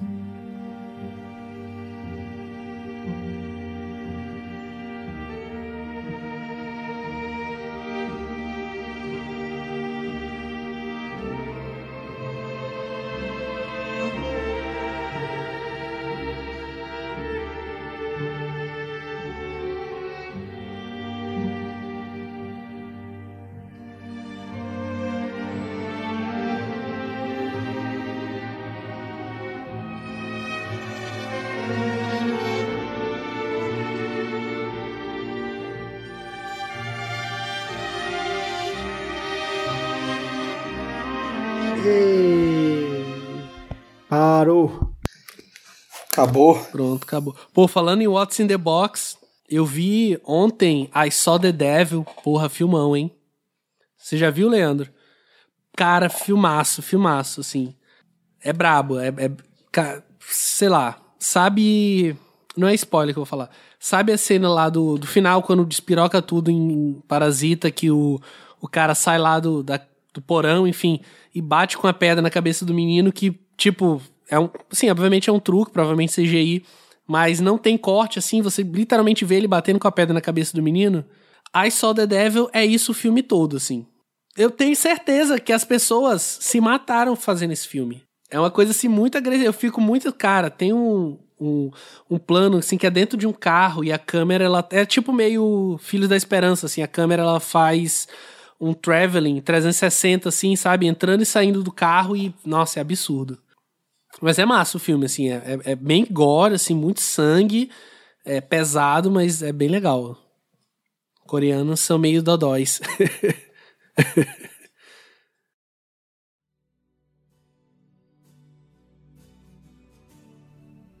E atenção, reserve seus fones de ouvido para o próximo mês, pois teremos muita ação com o cinema de Michael Mann.